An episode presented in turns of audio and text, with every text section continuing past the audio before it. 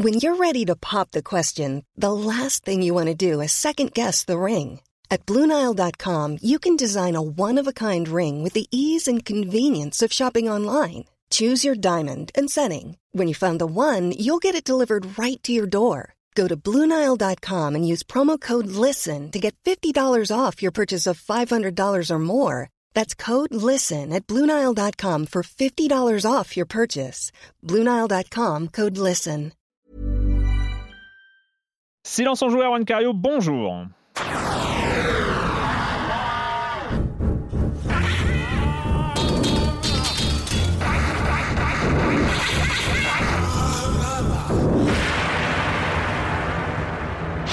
Au programme cette semaine, peut-être plus de jeux bien que la semaine dernière, où on était quand même hyper critique sur, euh, sur les jeux dont on a parlé.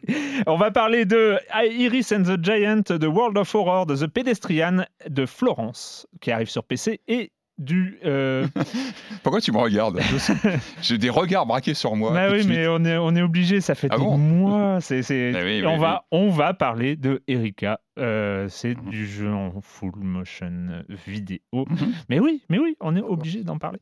Euh, voilà, et le reste du programme, vous connaissez le com des com, la chronique de jeux de société de Jérémy Kletskin. Et je commence en accueillant mes chroniqueuses euh, favoris. Euh, Patrick Helio, bonjour Patrick. Bonjour Erwan. Marius Chapuis, bonjour Marius. Salut. Et, et, et, oui, Camille Suard nous a quittés euh, la semaine dernière, mais nous avons du coup le plaisir d'accueillir dans l'équipe Julie Le Baron. Bonjour Julie. Bonjour. Bah, écoute, euh, ça fait plaisir de déjà faire partie de tes chroniqueurs préférés. Vraiment. Ouais, euh, voilà, non, mais- ça. Alors Ça va normalement, très vite. Nous, ça nous a pris des années Ouais. sais, pour rentrer dans ce club. euh, normalement, normalement, ça prend deux émissions. Mais je sais pas, euh, j'ai- pris un raccourci. Euh, Julie, euh, qu'est-ce que tu fais dans la vie? Qu'est-ce que je fais dans la vie? Eh bien, euh, je n'en ai aucune idée. Je sais pas. Euh, je suis, euh, je suis journaliste et je travaille notamment pour euh, Canard PC. Euh, voilà, voilà. de- sur la partie jeux vidéo Tu, bah, tu, tu, Exactement. tu, tu- tu parles aussi des étoiles aussi. Dans- Je- oui, je travaille aussi pour Ciel et Espace. euh, voilà. C'est euh, formidable. c'est C'est formidable. des On- sujets divers et variés. Quoi. Si, si par hasard on devient un, un- un podcast d'astronomie, on, on pourra continuer, c'est super. Ah bah, On sait jamais, on sait jamais. N'insultons pas l'avenir. Euh, donc bienvenue, euh, bienvenue Julie. Merci beaucoup. Euh, on commence, euh, on commence avec toi Patrick, avec Ah oui. euh, avec une histoire, une ah, une histoire belle de- histoire, une, une belle histoire euh, à base de lettres manuscrites euh, au Japon et de Game Boy cassés.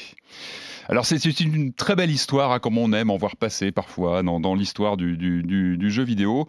Euh, alors c'est une lettre, c'est une lettre qui a fait parler euh, depuis quelques jours sur, bah, sur les réseaux sociaux. C'est la lettre de Kuniko Tsusaka, une dame de 70 ans qui, a vu sa lettre publiée dans un des grands journaux euh, nationaux au Japon.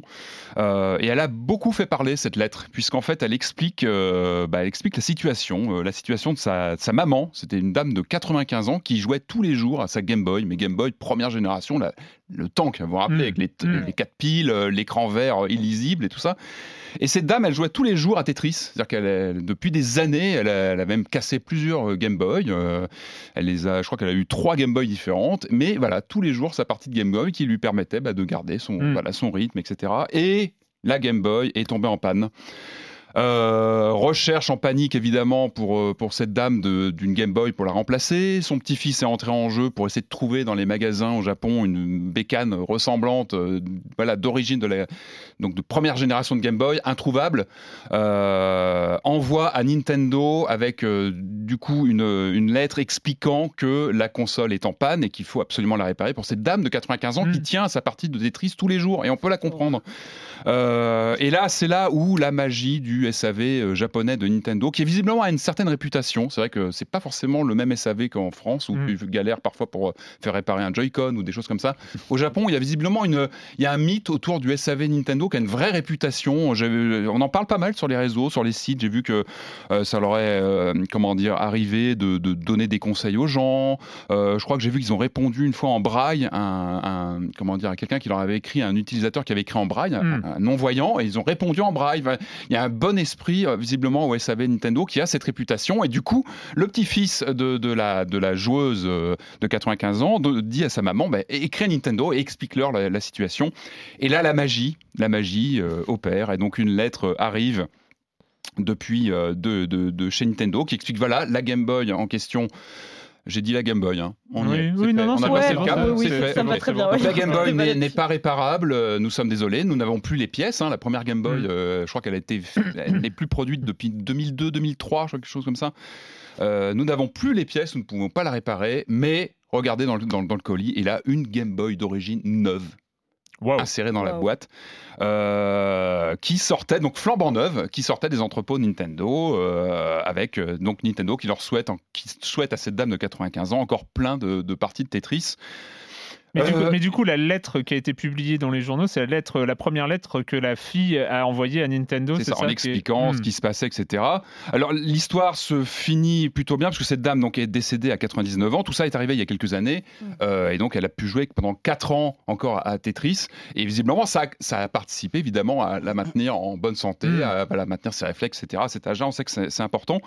Euh, en tout cas, voilà, ça a fait pas mal parler parce que évidemment le mystère, le mystère de, de tout ça, c'est d'où vient cette Game Boy neuve. Euh, j'ai vu pas mal de collectionneurs euh, halluciner en disant mais ça veut dire que Nintendo a peut-être encore des stocks de, Game Boy d'origine en boîte quelque part dans un entrepôt. Il n'y a pas un dépôt légal ou un truc comme ça Je pense, effectivement. Et puis en général, les constructeurs, je pense, se gardent quelques exemplaires. Euh, et puis tout ça, évidemment, bah, ça fait aussi partie d'une communication. Hmm. Ça a été tellement repris. Comme je vous disais, c'est arrivé il y a quelques années. Là, c'est sorti là parce que visiblement, il y a une publication toute récente de, de cette lettre. Du coup, ça a fait pas mal de buzz ça concourt aussi à une forme ah de bah, communication. Je vous disais, le, SAV Nintendo au Japon, il a cette, euh, cette, cette très bonne réputation de, voilà, de, de, hmm. bien parler aux gens, de répondre avec parfois une, un côté bon esprit et puis même, euh, comment dire, bonne action. Euh, en tout cas, voilà, il y a ce, cette question combien ont-ils de Game Boy Mint en boîte chez Nintendo dans un entrepôt? En tout cas, belle histoire, bon esprit. Puis cette dame voilà, a pu continuer à jouer à son Tetris dans les conditions d'origine. Et moi, je peux comprendre l'intérêt de jouer avec cet écran verdâtre, pas très joli, mais on a tellement de souvenirs avec ces pixels. Euh, c'est une très belle machine. Après, faut, moi, il faut reconnaître quand même la résistance de la bécane. Moi, j'en ai une. Euh, peut-être que cette dame y allait un peu fort, je sais pas. Moi, j'en ai une de, vraiment d'époque qui, qui est impeccable, mais hmm. vraiment impeccable. D'ailleurs, j'ai eu une, surfroide il y a quelques temps. Je me rappelle, je, regardais dans mes cartons et j'ai retrouvé une de mes Game Boy Color, donc une génération un peu, un peu après. J'avais fait la bêtise, ne faites jamais ça, de laisser vos piles bâtons ah devant. Ah non. Ah. Et j'ai, mais, mais ça a été une horreur. Et heureusement, la bécane est solide. J'ai tout nettoyé parce qu'évidemment, les piles, au bout de quelques années, j'ai fait l'erreur de laisser ça peut-être 4-5 ans euh, dans un carton. Les piles ont coulé, on, ça c'était, et j'ai pu la nettoyer. Elle s'en est sortie. Donc vérifiez vos Game Boy, les, toutes les bécanes à piles en général. Vérifiez. mais sortez les piles. L'appel. C'était l'appel. En tout cas, voilà une belle histoire comme on, aime en avoir comme ça de, temps en temps sur le. Je suis hyper soulagée par le dénouement de ton histoire parce que j'avais peur que bah, ça, ça finit mal pour, pour, la dame parce que bon, bah, elle ne joue ah, plus oui, non, maintenant. Pas ce ça, mais, mais, en tout cas, voilà. Euh, en tout cas, il y a une belle histoire. elle a pu euh, continuer à jouer sur son Game Boy. oui, c'est ça. Ça a vraiment servi. Sa Game Boy sur un modèle euh, sans trop être perturbé par un changement, avoir une version trop plate ou trop trop moderne. Ouais, mais la Game Boy, il a pas terminé sur eBay. Voilà, c'était bien. Oui, non. non, ce serait dommage. Il faut pas. Il faut pas. Ça aurait été trop bien. T'imagines rebondissement dans quelques jours. Et elle, a et elle a gagné 2 millions de yens sur eBay. Ah, il faut pas, mais non, non, il faut pas. En plus, je crois qu'elle est vraiment cotée. Les, premières Game bah Boy, euh, première génération, c'est tellement, c'est un peu comme les vieux téléphones euh, Nokia de l'époque. C'est voilà, ce sont des. On va euh, continuer sur un temps peut-être révolu. les magasins de jeux vidéo aux États-Unis. Oui, souvenez-vous quand vous étiez plus jeune que vous alliez acheter des boîtes dans des magasins et qu'il n'y avait que ça en fait. douce époque. Et ben, ces magasins, ils existent toujours. Aux États-Unis, ils s'appellent GameStop et ça pue un petit peu beaucoup pour eux entre bah, les ventes en boîte qui chutent, le dématérialisé qui augmente et puis euh, le jeu en ligne qui fait durer des jeux qui eh ne vendent pas forcément chez eux en tout cas. Où tu investis après dans mmh. les DLC, tout ça, en, cliquant sur des... Et en gros, là, ces dernières semaines, il y a eu deux papiers assez intéressants sur GameStop. Un de Polygon qui revenait sur les conditions de travail uh-huh. dans une entreprise qui est aux abois, qui a viré pas mal de monde, qui a fermé beaucoup de magasins. Et là, il y avait des témoignages assez affligeants d'employés qui expliquaient qu'ils étaient mis sous pression, qu'ils mmh étaient vraiment euh, pressurisés pour faire du chiffre et notamment... Euh, obtenir le plus de données personnelles de la part des clients potentiels et faire en sorte que les clients viennent avec un téléphone et le revendent chez eux pour ensuite, euh, en gros, il y a tout un business qui s'est développé autour de autour du, à côté des machines usées, voilà. Hmm. Et à côté de ça, il y avait un autre papier de GameBiz, il me semble, euh, où ils revenaient sur une des options qu'ils envisagent pour l'avenir parce qu'ils savent qu'ils sont pas euh, condamnés à moyen terme. Et en gros, il y a une expérience dans l'Oklahoma du côté de Tulsa, où tout un ensemble de boutiques, je crois qu'il y en a une vingtaine quand même, c'est pas rien, quoi, euh, où ils développent des magasins nouveaux, c'est-à-dire où il y a quasiment plus de ventes de jeux et qui sont axés sur euh, trois, trois pôles différents. C'est installer des tables de jeux de rôle pour devenir un lieu euh, communautaire où les La gens s'installent, euh, euh, des ADD, des trucs ouais. comme ça, ouais. Sach- Sachant a, c'est vrai qu'il y a une, une remise, enfin, il y a, il y a une nouvelle. euh, le, le jeu de Un rôle ressuscite souffle, un ouais, peu. ouais. Enfin, il y a- il y a- ouais, bien sûr. Même s'il est jamais mort, hein, mais euh, il y, a- il y a vraiment un, un moment, on voit euh, sur, euh, sur les, les- les- il y a des streams maintenant de parties, euh, de parties de jeux de rôle en ligne. Euh, C'est vraiment, il y, a, il y a quelque chose. Il y a des nouveaux jeux de rôle qui sortent, qui, euh, qui sont édités, euh, qui marchent bien.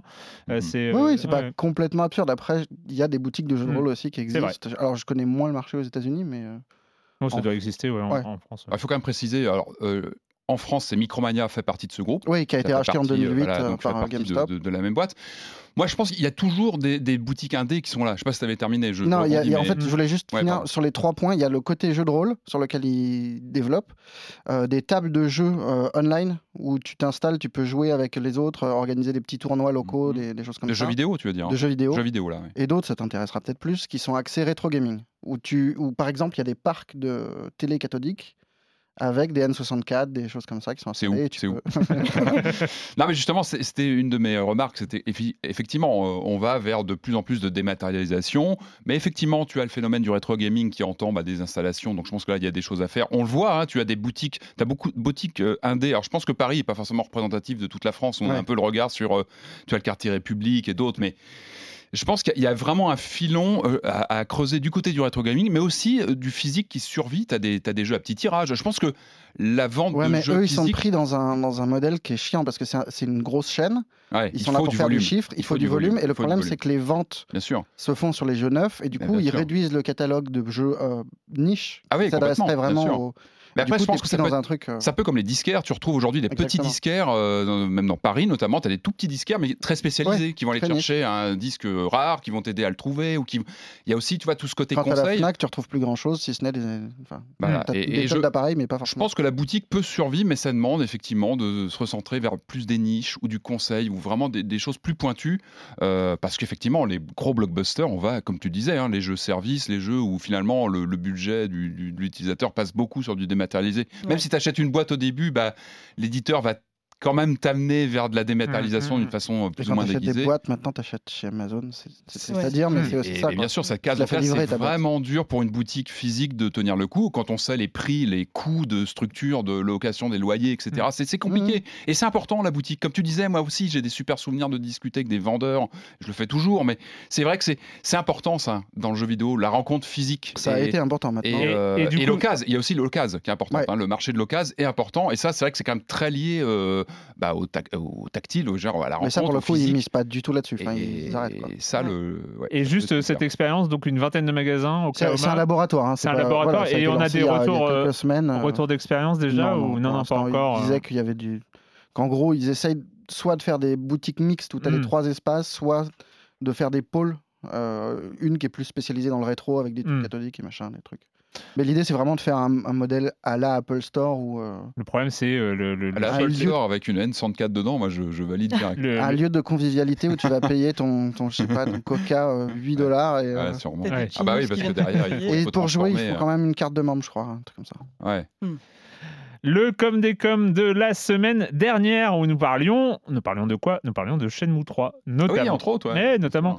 Euh, Jérémy Israël, donc euh, Jérémy, Jérémy qui est par, que vous allez écouter tout à l'heure, hein, mais qui aussi participe dans les forums. Euh, il aura d'ailleurs un- une annonce à faire à la fin de sa chronique. Je Oula. pas spoiler déjà, mais euh, c'est assez, marrant. Euh, il nous dit J'avais baqué Shenmue, je n'ai jamais été un énorme fan, mais personne ne peut nier ce que ce jeu et Yu Suzuki ont apporté à l'histoire du jeu vidéo. Le 3 Je le suis- 1 Le 1. Le 1 et le 2. Ah, le 1 et le 2. Ouais, d'accord. Je me suis senti obligé de poser moi aussi ma petite pierre, sauf, sauf qu'après quelques heures sur ma PS4, j'ai quitté le jeu brutalement en plein milieu d'une phrase. Quel, paradoxe temporel, on croit jouer le remaster d'un jeu jamais sorti. C'est rigide, les dialogues, même si sans doute fidèles à la franchise, ne collent plus du tout autant. Euh, je trouve ça injouable. En fait, ce jeu, est- c'est complètement l'inverse de ce qu'un vrai Shenmue aurait dû être. Shenmue 1 inventait tout en intégrant les 20 ans d'expérience de Yu Suzuki. Shenmue 3 n'invente rien du tout en niant 20 ans d'évolution du jeu vidéo. C'est un peu comme le, c'est comme si le Leisure Suite Larry 4 avait existé. Tu sais, c'est le fameux, je crois, Leisure Suite Larry qui n'existe pas. qui- Oui. qui- Ah oui. qui- voilà, et, et c'est un peu, à part que là, il existe, il est sorti. Et du coup, euh, mais je comprends, mais on en a parlé. Hein, c'est un Mm. vrai, euh, c'est un vrai paradoxe temporel. Donc, euh, ça, ouais. où on se plie à cette logique et on y prend un certain plaisir que je ne cache pas, mais que j'assume et qui, que je, je peux comprendre tout à fait qu'on décroche. Et Mm. le euh, couper en pleine phrase, c'est insultant pour le jeu, mais je comprends tout à fait parce qu'il y a des phrases qui sont, j'en parlais, les échanges, les quêtes, c'est, euh, tu te dis, mais non, quoi, non, non, non, non, non. c'est- hyper répétitif les Oui. dialogues parfois quoi, Ouais. genre. euh, Mais c'est presque un roleplay. C'est voilà, ce que disait l'auditeur. C'est que quand tu joues à ça, tu as vraiment l'impression de retourner dans le temps. Alors c'est Mm. un exercice très particulier. Euh, faut avoir le temps en fait de pouvoir le faire. Moi, je l'ai fait parce que je devais en parler ici, donc j'ai Ouais. je- j'ai pris ce temps-là. Mais c'est vrai que la vie est courte. Est-ce qu'on a le La vie Non, est trop mais courte pour jouer à tu te poses- Shenmue. non, On en reparlera pour Erika. Ah, c'est plus court déjà, c'est plus resserré. En une heure euh, c'est fait. Même On refait continue. un deuxième run, mais bon. On continue euh, sur euh, Shenmue euh, qui est avec Manche à balai, hein, qui est notre, non, notre, notre nouvel, nouveau commentateur star euh, sur les forums de Silence on joue. Euh, Yu Suzuki aurait dû prévoir que des gens allaient se gâcher une partie à céder leur passion pour l'ouverture de tiroirs. Ouais, Hein, je on sais. parle, voilà. Ah oui. Ouais. Il aurait fallu que la jauge d'endurance s'applique aussi à ça. Ah, parle pas de Pour malheur. Ah, non, non, déjà que c'est la plaie, cette pour régler, le, ouais, pro- c'est pour dur régler le problème. Eh, eh, eh, laissez, laissez notre auditeur finir. Au bout d'un moment, Rio, épuisé, se mettrait à ouvrir des tiroirs super lentement, par à coup, en laissant échapper des grognements d'effort. Le plus acharné des ouvreurs de tiroirs se dirait qu'il est temps de passer à autre chose. Tu sais que c'est un peu ce que j'ai fait moi-même. C'est-à-dire que moi-même, j'étais un peu à genoux sur certains tiroirs, j'en avais parlé, et je l'ai un peu fait moi-même, en fait, de me dire, est-ce que je vais l'ouvrir celui-là? Tu l'ouvres, en Est-ce que plus, il j'ai y a envie pas... d'avoir l'anime Parfois, il n'y a pas d'interaction. Tu dis, bon, j'arrête, c'est le dernier. Tu, tu le refermes un peu avec peine. Et puis, bah, tu ouvres quand même le prochain parce qu'il y a un tiroir juste en dessous. Donc tu- Mark Brown. Mark Brown avait fait une vidéo sur ce sujet, pas les tiroirs, mais les trucs de game designer pour empêcher les joueurs de mal jouer Ah et de se gâcher le jeu. Mettre une limite de temps sur les missions d'XCOM pour pousser des joueurs à faire de grands mouvements risqués plutôt que de les laisser, laisser tous les agents groupés ou ce genre de choses. C'est des, du. c'est des ouais. contraintes de gameplay pour empêcher les joueurs de, Ça, ça dépend de, mal, de mal approcher que je pense que la Ouais, routine, est la routine et l'ennui, font partie de Shenmue.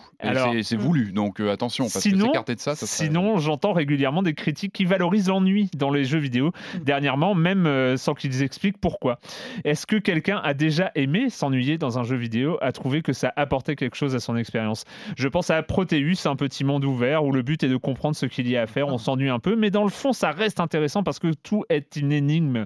Euh, les petites bêtes, les groupes de lumière qui bougent, les rochers disposés d'une certaine façon, tout est susceptible d'ouvrir une piste pour comprendre ce qu'est ce drôle de jeu, et puis ça ne dure pas des dizaines d'heures. À part ce cas bien particulier, je me suis pas mal ennuyé euh, dans des jeux en monde ouvert l'année dernière. Je ne peux pas dire que j'ai trouvé ça très positif. Je finis euh, là-dessus avec Roger Hanin qui... Ah mais... ouais. Non, mais Ah, on l'a déjà, il est déjà passé chez on dit souvent qu'un enfant qui s'ennuie, ce n'est pas un problème, au contraire, parce qu'il peut juste s'abandonner à des choses non prévues, observer le monde, développer sa créativité, s'intéresser à des choses par lui-même. Si on transpose ça dans le jeu vidéo, on pourrait, il pourrait être bénéfique de s'ennuyer ponctuellement Mm. pour s'adonner à des activités in-game non prévues pouvant générer du jeu. Zelda Le Breath choix. of the Wild ou Minecraft fonctionnent principalement comme ça d'ailleurs. Il faut, il faut, mais il faut un équilibre subtil pour laisser le champ libre aux joueurs tout en ne l'inondant pas d'activité. ça- ça- Après, simuler l'ennui dans un jeu vidéo, si, ce n'est pour avoir un discours spécifique ou faire rire, Ça pose, la grande, ça pose euh, la grande question de ce terme de jeu vidéo que j'aime pas du tout. J'aime pas ce terme de jeu vidéo. Pour moi, on n'est Mm. pas dans du jeu vidéo et ça, ça- c'est une grande Alors, question. je n'ai pas de buzzer avec moi, mais on va, on va dire que c'est un débat un peu trop large pour. On est d'accord. C'est vrai qu'on pourrait en parler pour des moi, heures de euh. Non, mais l'ennui, l'ennui, tu peux pas l'évacuer comme ça, parce que c'est Mm. vrai que pour le coup, le, le- le- l'ennui chez Shenmue, c'est quelque chose qui est très actuel. Tu le Mm. retrouves chez Death Stranding, tu le retrouves Ouais, dans Red sûr. Dead. Mm. La Bien lenteur, tu la retrouves dans Red Dead. Enfin, c'est un truc qui est pour le coup contemporain dans, Dans Erika, vidéo. pour Le toi, je crois, visiblement aussi. lent. Mais- Ça, c'est pas Non, non, mais ça fait partie- Et, et je me demande même si c'est pas une forme de maturité du, Oui. du, du média interactif, l'ennui. C'est une forme de, voilà, de, de ne plus être dans l'action uniquement, Mm. de pouvoir se poser, observer. Donc, de ne plus Voilà. être dans la j'ai- récompense J'ai permanente. j'ai aussi, Exactement. j'ai C'est aussi ça. un c'est contre-exemple. plus Enfin, du jeu vidéo, c'est de l'expérience vi- vidéogrammique. Ouais, Il faut trouver un terme. J'aime Est-ce pas que, ce est-ce que- terme. est-ce que, que vous, ne, vous ne faites pas un parallèle entre la lenteur Si. et l'ennui? Moi, je suis désolé. Red Dead Redemption. Red Dead Redemption est long, est lent, C'est lent, ouais. mais je ne me suis jamais ennuyé. Et, Je suis pas euh. Death Stranding, les, les- les scènes de marche, euh, c'est lent. Mais on s'ennuie pas. C'est pas la lenteur, C'est le moment. Ah, c'est peut-être pas l'ennui, c'est de la torpeur, ouais, de la langueur. Ouais. Vraiment un côté contemplatif. J'ai passé des heures à chasser dans Red Dead, c'est pas de l'ennui, mais c'est c'est Et un c'est état surtout, bizarre. ce Il y que pas disait très vraiment bien l'auditeur, c'est le le, décrochage de la quête performative, Mm. Voilà. Mm. D'avancer dans un jeu avec, Mm. des, avec des objectifs. Oui. Quand tu décroches de ça, tu es en train de t'accaparer l'expérience, elle devient la tienne, et donc tu peux y injecter ta vision du monde, ta- ton tempo à toi. C'est pas qu'une C'est question de lenteur. l'antithèse du scoring, quoi. Oui. C'est voilà, Ouais, c'est c'est s'écarter d'une vision pragmatique du, du jeu vidéo entre guillemets. Et je pense Mm. que c'est une très bonne question qui mériterait qu'on la prolonge. euh. Mais c'est euh, mais c'est le, le terme d'ennui. Je suis pas persuadé. C'est c'est c'est C'est plus une un pesanteur ouais, existentielle, longueur, une pesanteur euh, existentielle, euh, un poids existentiel dans le jeu vidéo. Mais c'est- où- Enfin, mais- Death Stranding, il y a de l'ennui quand même. hein. Ouais. Ouais, ouais, ouais, il y a un Et peu c'est- d'ennui. Moi, pour, pour moi, j'ai trouvé, Et de la ça génial, mais, Mm. mais tu as une lenteur qui est telle, et, enfin, étirée tellement longtemps, Mm. pendant 40 heures, Ouais. et là, Oui. ça devient de l'ennui, phases- ça Ouais, je suis devient un avec truc toi, ouais. bizarre. Sur certaines phases, ouais, ça peut être euh, particulièrement lent. euh, Et donc, d'accord. Et ben, non, mais c'est vrai que si on prend ces exemples-là sur les mondes ouverts, il y a des phases d'ennui qui créent Ouais. les souvenirs peut-être les plus marquants aussi euh, de, euh, de, de l'expérience où on va trouver un point de vue, trouver un lieu, trouver euh, une démarche, un moment euh, qui Ça va. Où là, Le- système de récompense va pas s'activer parce que tu as des trucs qui s'agitent Mm. dans Les tous les sens, mais parce que tu arrives à un point B après Mm. un long périple. Enfin, Le c'est vrai ça qui était ennui, réussi dans Death Stranding. Quoi. Le vrai ennui, c'était les temps de chargement des jeux dans les années 80. Tu avais 30 minutes Ah oui, d'attente. Et là, c'était une forme d'ennui aussi. On n'en parle pas. Beaucoup plus. euh, Arcanoïde, 15 minutes, c'était long. Euh, allez, on va commencer avec euh, les jeux, avec le programme chargé cette semaine aussi, mais pour une fois, il y a, enfin pas pour une fois, mais par rapport à la semaine dernière, peut-être peut-être plus de jeux qui sont intéressants. On va commencer par une production française d'un monsieur tout seul qui s'appelle Louis Rigaud. Le jeu, ça s'appelle Iris and the Giant.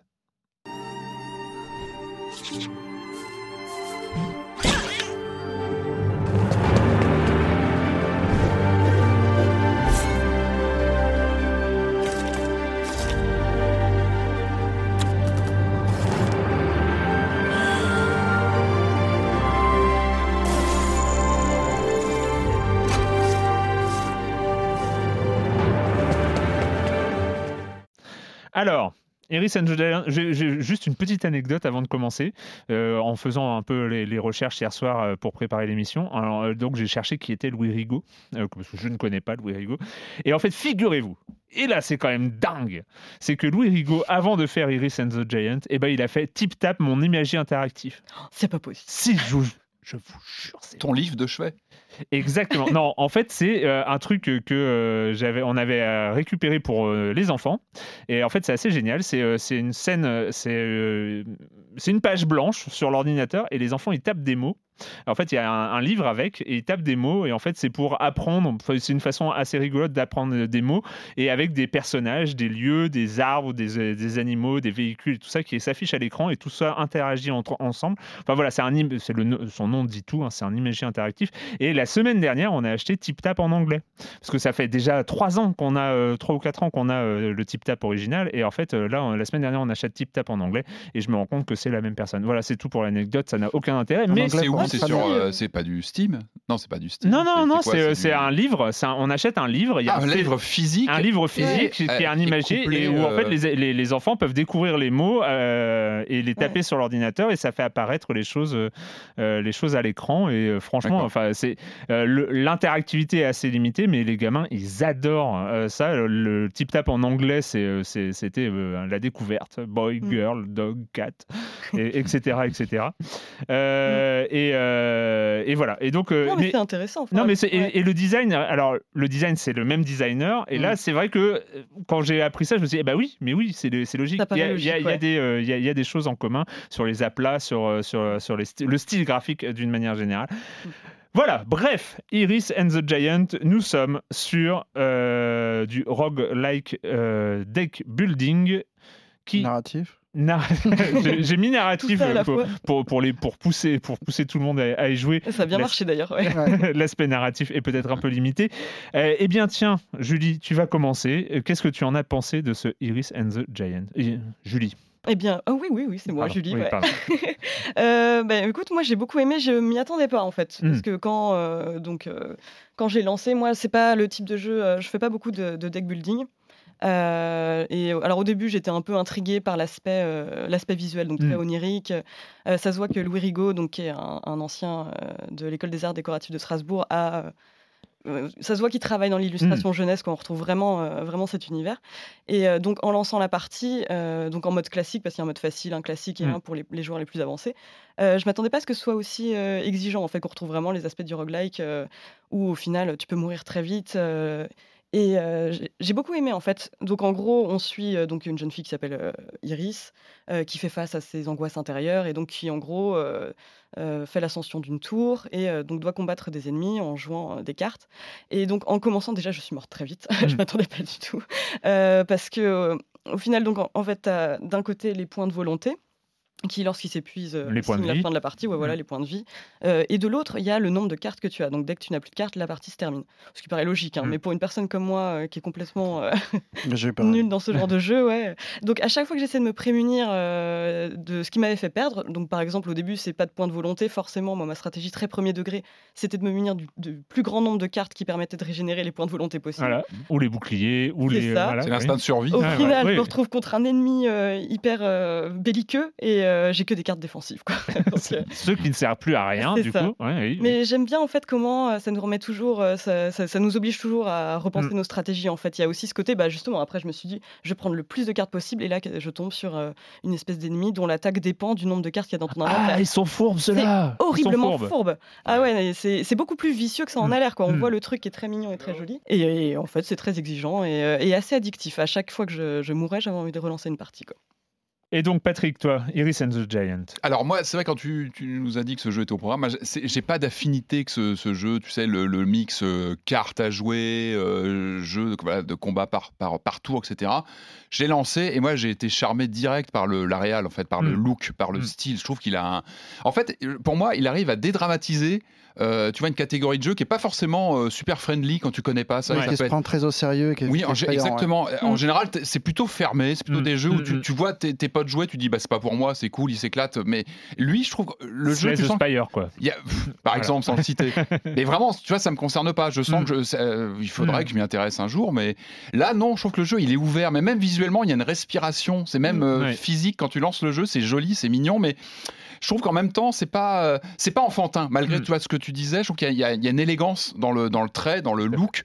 Euh, ça reste toujours très, très lisible avec cette euh, 3D ISO euh, isométrique Mm, mm, qui, qui- euh, comment dire, même la façon dont les cases sont présentées, les coups que tu vas faire. mm, mm. Et, et, euh, je trouve que, alors moi j'ai dû le lancer en facile parce que j'étais, je suis pas à l'aise avec le genre, donc je me suis dit je vais y aller quand même tranquille. Il y a un mode facile. Euh, ouais, il y a un mode facile. Je, Ouais, je- je ne l'ai pas vu non plus. hein, mais... Que j'ai que j'ai pris, et j'assume complètement parce que j'y suis oui, allé non, vraiment, vraiment a- au culon et je trouve que le jeu t'accompagne vraiment bien et te donne l'impression d'être int- intelligent en fait parce qu'il Mm. t'aide et, et tu très vite en fait tu galères pas dans les mécaniques. C'est-à-dire que très vite elles sont assimilées quand tu joues dans la partie même si t'as pas d'affinité que ce genre-là. Très vite j'ai commencé à, à- à gérer les positionnements les coups. Tout ça c'est je trouve d'un naturel qui est pas forcément évident sur des jeux plutôt fermés en général. Donc bravo pour ça. Je trouve qu'il est c'est une porte ouverte à découvrir je pense le genre pour ceux qui sont Yes. comme moi pas forcément euh, pas forcément friands ou clients. Et ça peut même donner peut-être envie d'en essayer d'autres par la suite en tout cas euh, c'est une vraie porte ouverte pour moi quand j'ai quand je t'ai quand je t'ai parlé de Iris and the Giant, Marius,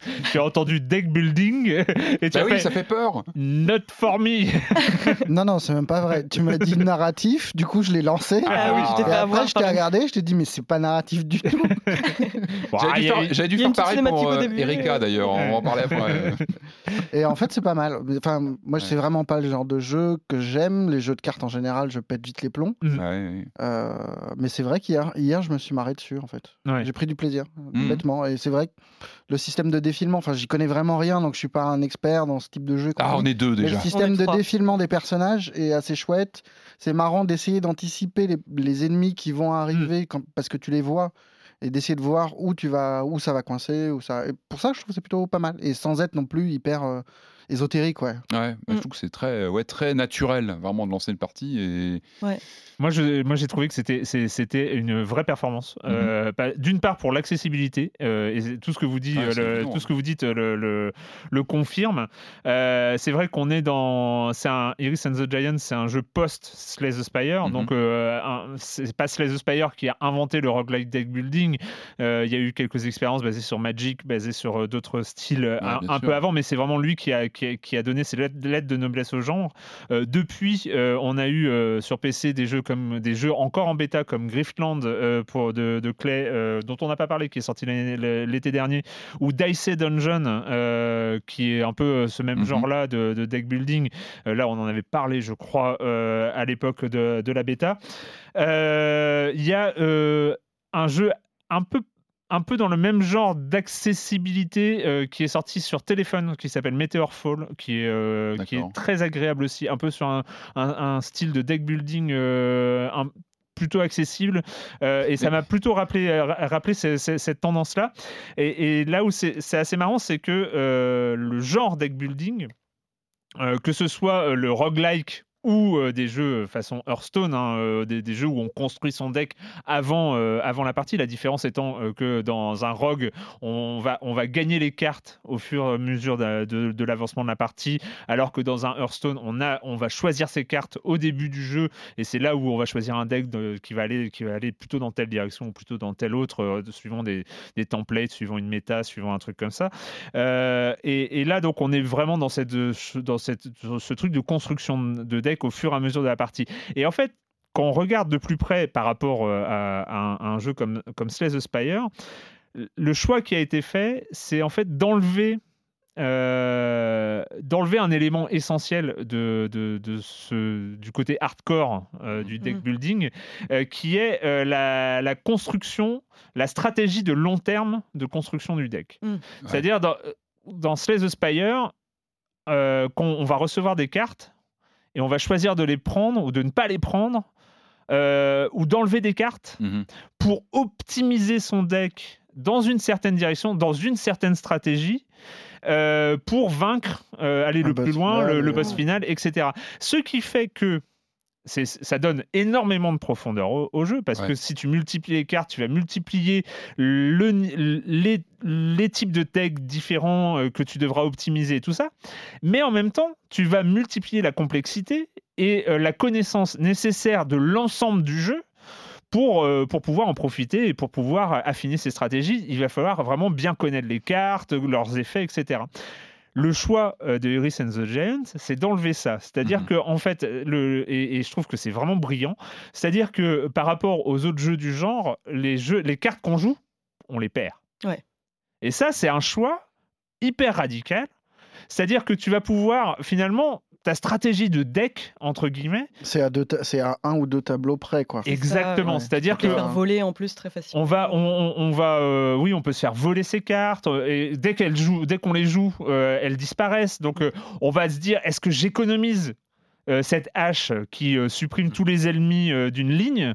Euh, parce que j'en aurais peut-être besoin le tour d'après ou l'étage d'après, mais euh, ou alors euh, dans, dans trois tours. Mm. Euh, est-ce que j'économise cette boule de feu qui, euh, qui, euh, qui réduit en cendre une colonne ou est-ce que je l'utilise maintenant parce que c'est optimisé parce que je vais buter euh, trois ennemis d'un coup, dont cet, cet ennemi euh, ce, Infâme. euh, infâme qui va me donner euh, 48 points de dégâts parce que, euh, parce que j'ai 48 cartes dans mon deck. Donc on a, on a comme ça une stratégie qui est à beaucoup plus court terme, Mm. mais qui en même temps euh, n'impose pas de connaître Mm. euh, toute la stratégie. Tu, euh, tu vis plus dans l'instant. en on fait, vit plus dans l'instant. Et Puis il Ah. introduit les cartes doucement. Enfin, il y a, il y a des petites cartes qui sont vraiment beaucoup plus puissantes qui viennent euh, au bout de quelques tableaux. Enfin, c'est pas Mm. violent, quoi. Ouais. On n'est jamais trop submergé Ouais, par la quantité d'informations. euh, Et avec cette petite touche de stratégie long terme, Mhm. quand même, qui fait la, la marque un peu de, de ces, de ces roguelikes, hein, finalement, il faut s'améliorer, euh, qui va être le choix des pouvoirs. Mhm. C'est-à-dire que Iris monte de niveau au fur et à mesure, on choisit ses pouvoirs, et là, on va choisir plutôt une tendance, c'est-à-dire qu'on va choisir par exemple que les cartes boucliers vont durer 1, 2, 3 tours de plus. Donc ça, c'est vraiment, ça va être plutôt une sorte de, template de protection que tu as l'air que tu as eu l'air de choisir au, ah premier bah tour. Euh, ou alors euh, de choisir que euh, les, arcs vont, vont tirer ah sur deux cases à, à, la place d'une. Donc ça, et c'est là-dedans où on va choisir plus c'est les cartes qu'on va être amené à choisir. Euh, enfin, ça va nous orienter dans le choix des cartes euh, a posteriori. Ça, c'est pour ton run. Et tu as aussi des trucs que tu gardes pour les runs hmm. d'après, que tu cumules. Le côté roguelike, c'est-à-dire que tu, voilà, tu, hmm. gagnes de l'expérience limitée des, pouvoirs, euh, ou des pouvoirs limités en fonction de, des gains que tu as eu à la partie précédente. Et donc, tout ça crée une accessibilité, crée effectivement une profondeur, je pense, moindre euh, que mm. un Slay the Spire, mm. mais finalement une belle profondeur quand même. Il y a vraiment un, beau truc parce qu'on est, on est quand même dans un rogue avec euh, cette histoire de niveau, de, d'étage à franchir. Mm. Euh, il y en a beaucoup des étages. Ça devient de plus en plus dur très très vite. Je veux dire, l'étage 15 ou l'étage 16, euh, euh, on commence à avoir euh, des, des, des, niveaux avec des boss qui ont deux points d'armure, plus qui ressuscitent tous les autres, plus des, des, trois boss à éliminer dans un même coup, sinon ils se ressuscitent les uns les autres. Mm. la, richesse des ennemis. les hydres sont, sont, sont, bien violentes. Mm. on, a, on a comme ça différents modèles, donc ça commence à être sévère, et donc on a ce côté rogue qui est hyper intéressant parce que je, d'après à vous entendre, quand même, on finit une partie, on a plutôt envie d'en relancer une, sachant qu'un run, ça va quand même prendre un quart d'heure, 20 minutes. Enfin, c'est, euh, c'est, on est, on n'est pas. Et donc finalement, ça marche super bien. Moi, mm. c'est gratifiant même visuellement. Il y a un côté gratifiant immédiat. Et je pense que le côté immédiat, c'est peut-être le mot euh, du, de ce titre. Hein. C'est, un plaisir immédiat. C'est même mm. visuellement, il est accueillant et c'est très animé. Moi, j'ai un peu une image figée de ces jeux quand on, pense à des cartes, à des decks. Euh, c'est pas forcément très très sexy à l'écran. Et là, je trouve que c'est très animé, très joli. Euh, donc, euh, ouais, ouais. Et en tout cas, c'est naturel et, organique. En fait, je trouve que la, partie se lance vraiment comme si, euh, mm. tu, voilà, ça, tu la vis dans l'instant. Ça nous ramène à, tu vois, Shenmue, côté existentiel d'un certain jeu vidéo qui joue dans, dans l'instant. Iris and the Giant, je crois que c'est disponible que sur PC en ce moment. c'est sorti aujourd'hui, c'est ça C'est sorti, c'est sorti là, c'est sorti là aujourd'hui sur Switch. ouais, et Linux euh, enfin, c'est compatible Linux, Mac, mais euh, c'est vrai que c'est un jeu qu'on verrait euh, très très bien arriver sur Switch ah très, très bah, vite. oui, clairement, clairement, il est tellement, enfin, visuellement, il s'y prête, complètement. Ouais. voilà. Et, même en termes de gameplay, même le gameplay se, hmm. bah, se prête vraiment à hmm.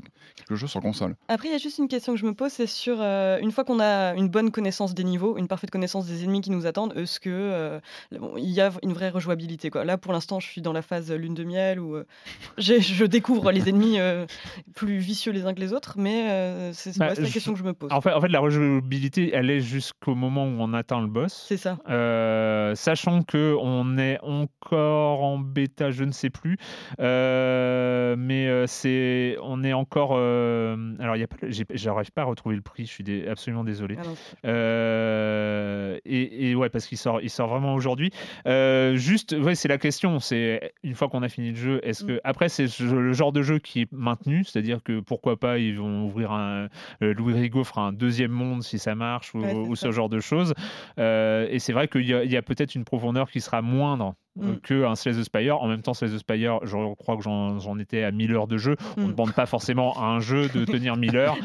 c'est vrai que s'il faut, s'il faut 20 heures pour arriver au bout de ouais, the Giant, c'est quand même déjà une expérience qui est, ah oui, complètement. qui, est, mm. qui vaut, vaut, vraiment le coup. Hein. Moi, je...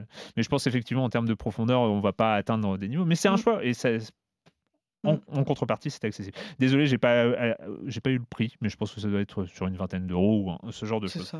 Euh, c'est le moment d'accueillir Jérémy Kletskin et sa chronique Jeux de société. Salut Jérémy.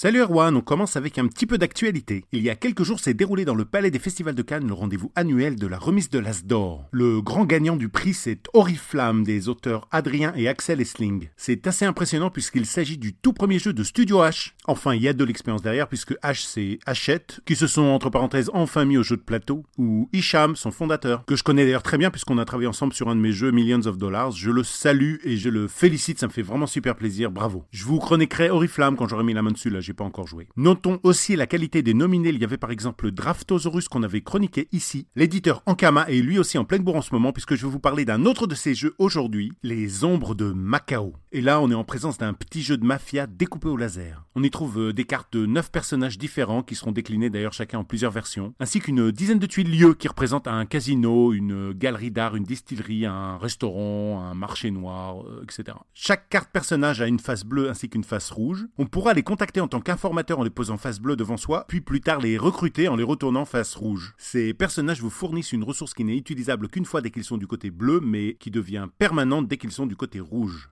Et puis quand vous les recrutez, elle vous donne des pouvoirs spéciaux. La tueuse par exemple vous permettra de forcer un adversaire à défausser une carte bleue. Le tenancier quant à lui vous permettra de conserver une carte supplémentaire devant vous, 6 au lieu de 5, etc. Chaque personnage a donc un prix en ressources pour le recruter, ce qui vous rapportera des points, et vous pourrez aussi acheter des établissements, des lieux qui vous rapporteront eux un maximum de points. Et voilà, Les Ombres de Macao c'est un jeu bien dégagé derrière les oreilles. Il y a du rythme, c'est parfaitement équilibré. On défausse chaque carte qu'on utilise sur l'une des quatre piles au centre de la table. Au début on fait un petit peu ça au hasard, puis on se rend compte à quel point on peut faire chier les autres si on réfléchit bien, on regarde bien ce qu'ils font et qu'on leur met à disposition exactement ce dont ils n'ont pas besoin. Les cartes sont très jolies tout en longueur comme ça, mais il n'y a pas beaucoup de matériel, je trouve la boîte un chouïa trop grande. L'auteur Charles Chevalier à qui on devait Micropolis, Kanagawa, Abyss, ça vous met un peu l'ambiance. Il a quand même un petit track record le monsieur. Je rappelle le nom, Les Ombres de Macao, c'est édité chez Ankama. Les illustrations sont de Jonathan Auconte, de 2 à 4 joueurs pour des parties d'environ 30 minutes à partir de 10 ans. Et voilà, il y a une tonne de jeux de très grande qualité qui sont en train de sortir en ce moment. Si vous ne savez pas par quoi commencer, si vous avez peur de ne pas aimer ou que ça ne plaise pas à votre entourage, eh bien demandez-moi dans les forums de Silence on Joue, je répondrai à tout le monde, je prendrai le temps. Bye bye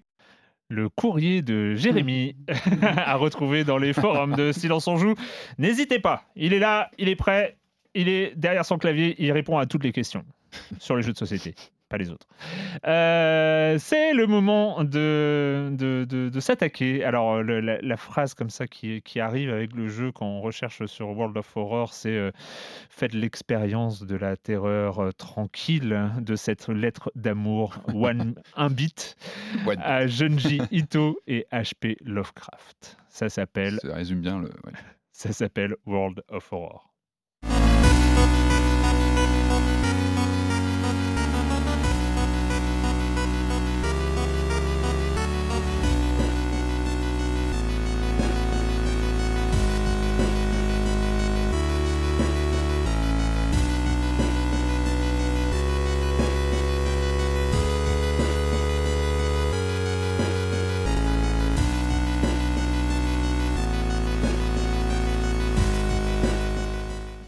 Marius, je te lance, toi, hop, je te lance dans World of Horror, euh, Junji Ito, tout ça, c'est. Euh, eh ben, c'est un des petits délices de la mondialisation. C'est pourri la mondialisation, mais des fois, on a des trucs. Comme un artiste polonais qui est édité par des gens qui sont installés en Asie du Sud-Est, qui développe un jeu pour nous, qui sommes en France, à partir des mangas de Junji Ito, donc japonais. Quel bilan carbone ça doit faire, Et tout ça en un bit, donc c'est peut-être pas trop. ça va encore, hein. ça limite la casse. Ouais, et eh ben moi j'étais super intéressé parce que j'adore Junji Ito, donc il y a un mangaka d'horreur mmh. qui a fait euh, Spiral, qui est son œuvre maîtresse, euh, Les Tomiers, qui, est, euh, qui sont une série d'horreur assez rigolote aussi avec une jeune fille folle. c'est glaçant, hein, c'est assez glaçant. C'est très malaisant, c'est crado, très visuel, très, très, graphique. Graphiquement très fort, ouais. C'est ça. Et, euh, et, petit détail rigolo, Junji Ito, il était assistant dentaire avant d'être mangaka et euh, le développeur du jeu, donc Pavel Kozminski, apparemment était euh, part-time. est décrit, décrit comme part-time. on en parlait, oui. Ouais, c'est assez horrifique en soi. Ouais. d'être dentiste à mi-temps. Bon, bon, après. Moi, je ne prends pas rendez-vous chez des dentistes à mi-temps. Je vous préviens. Bah, Déjà, c'est que, le week-end. C'est que le week-end. Non, mais c'est drôle qu'il y, ait une filiation dentaire sur cette. Moi, je me demande si c'est pas Pipo. c'est tellement gros. ouais, c'est bizarre quand même. Le lien entre les jeux euh, d'horreur et les dentistes en même temps. Ouais, il y a, quelque chose. Formellement, c'est quoi World of Horror? Ça va être un RPG avec ah, un petit peu de narratif, ouais. de narratif, mais, euh, mais plus textuel qu'autre chose. Mm. Ah, euh, textuelo-graphique. Hein. Ouais, et après, il y a, y a ces graphismes. il y a beaucoup de plages graphiques. Un bit qui sont géniaux parce qu'ils réussissent. Enfin, moi, je trouve qu'il y a un... C'était super casse-gueule de se revendiquer aussi ouvertement de Junji Ito sans avoir mmh. euh, la moindre collaboration de sa part. Ça peut et de réussir à faire, Voilà, et il a réussi à faire un truc génial qui est à la fois laid parce que c'est volontairement euh, minimaliste, c'est fait sous Paint, Mm. et magnifique parce que tu te pètes les yeux devant ces graphismes. euh, en plus, à jouer avec une colorimétrie qui est volontairement ou- outre, ou- enfin, outrancière dans le, dans le, dans le C'est rouge et vert. Très et dans le- rétro, hein, C'est blindé de références Mm. euh, rétro, au Macintosh notamment, Ouais, ou au. PC première génération, Ouais, ça me euh, rappelle euh, ouais, CGA, comme, euh, EGA. euh, Barbarian et compagnie. Ou... et, Tu peux changer ouais. la palette de couleurs, mais c'est Ouais. vrai qu'au final, je suis resté sur noir et blanc euh, Mm. très vite. Ah, moi, bon noir et blanc. le noir et rouge. euh, Ah, noir et rouge, ça marche super bien. ah, c'est super. Mais je me suis fait un run en, en bleu, euh, bleu pétant et magenta, et là c'était Ah ouais, douloureux. T'as perdu un dixième à chaque œil. Ouais, voilà, ça. Ça brûle la rétine, mais, mais c'est génial parce que Mm. c'est hypnotique et à chaque rencontre avec un monstre et euh, Ouais. Bon, ça joue super comment efficace. Ça se joue comment Ça joue comme c'est compliqué parce que Bah c'est ouais, il faut le dire quand même. le jeu est chouette, mais c'est mal foutu, c'est pas clair. Est-ce que c'est pas C'est- volontairement mal foutu et pas clair pour euh, Bah, ça fait partie de l'expérience finalement Non. On est finalement très proche des mécaniques du visual novel, je trouve, Ouais. avec des Ouais. clics euh, finalement assez fermés. C'est-à-dire que, euh, moi, moi j'ai sauté dessus quand j'ai vu les premiers visuels, je suis tombé en amour directement Ouais. parce que moi, ça m'a tout de suite parlé, ça m'a rappelé les, les fameux jeux d'aventure sur Mac, première génération Mm. de Mac. euh, en 84-85, je pense notamment à la série Mac Venture, euh, euh, Nin- Uninvited, euh, Shadowgate. C'était vraiment une lignée de jeux qui surfait sur le, bah, les capacités du Mac avec ses visuels très ciselés, magnifiques. Hmm. Euh, et moi, déjà d'emblée, enfin moi, ce, ce- ce look, euh, et, et comme tu le disais, Marius, je trouve que ça valorise tellement le visuel. Enfin, ça donne un impact. Quand tu lances une partie, tu te retrouves finalement. Enfin, moi, en tout cas, je l'ai vécu comme ça, c'est que tu te retrouves dans une machine à voyager dans le temps. Tu as vraiment l'impression d'être sur un Mac euh, des années 80. Mm. Et du coup, l'horreur jaillit du moindre pixel. C'est-à-dire que tu te retrouves vraiment à avoir des, des- des- des créatures qui, qui jaillissent à l'écran. On resitue un petit peu. En fait, on est dans une ville où plusieurs Petite ville manifestations côtière euh, du Japon Du dans les années C'est 80. vraiment dans les années Spiral, quoi, 84, le- je crois Ouais. Avec Ouais. des manifestations euh, surnaturelles à Des gens plusieurs, qui dans plusieurs affaires euh, simultanément, puis on va piocher comme ça euh, On a cinq affaires à résoudre. cinq affaires, Mm. et puis comme Chacune donne lieu à, enfin, nous permet d'avoir une clé qui doit permettre d'ouvrir un. Un phare, ouais. Un Alors, phare. Dans euh, ton simple voilà, c'est le fil rouge euh, de ces histoires un petit peu décousues, sinon ce sont des cas différents. Euh, on est vraiment dans les, on est avant tout dans un RPG avec euh, pour chaque partie donc on a des paramètres qui sont pris en, en- en compte selon le personnage qu'on va qu'on va jouer, euh, le contexte. euh, on a un côté Lovecraft aussi avec euh, une divinité. Ah oui, la au-dessus, divinité qu'on choisit au début. euh, qu'on ouais. choisit. Donc tout ça est vraiment sur les codes. Il y a une barre de. Alors, je sais pas comment traduire, mais de, de Doom. santé mentale. Ah oui, la barre de- Apocalypse, de- ouais. Ah Ah oui, de, oui. Il y a de la santé mentale. Oui, c'est ça. Il y a la santé la santé mentale, la santé physique Mm. et euh, le Doom, ouais.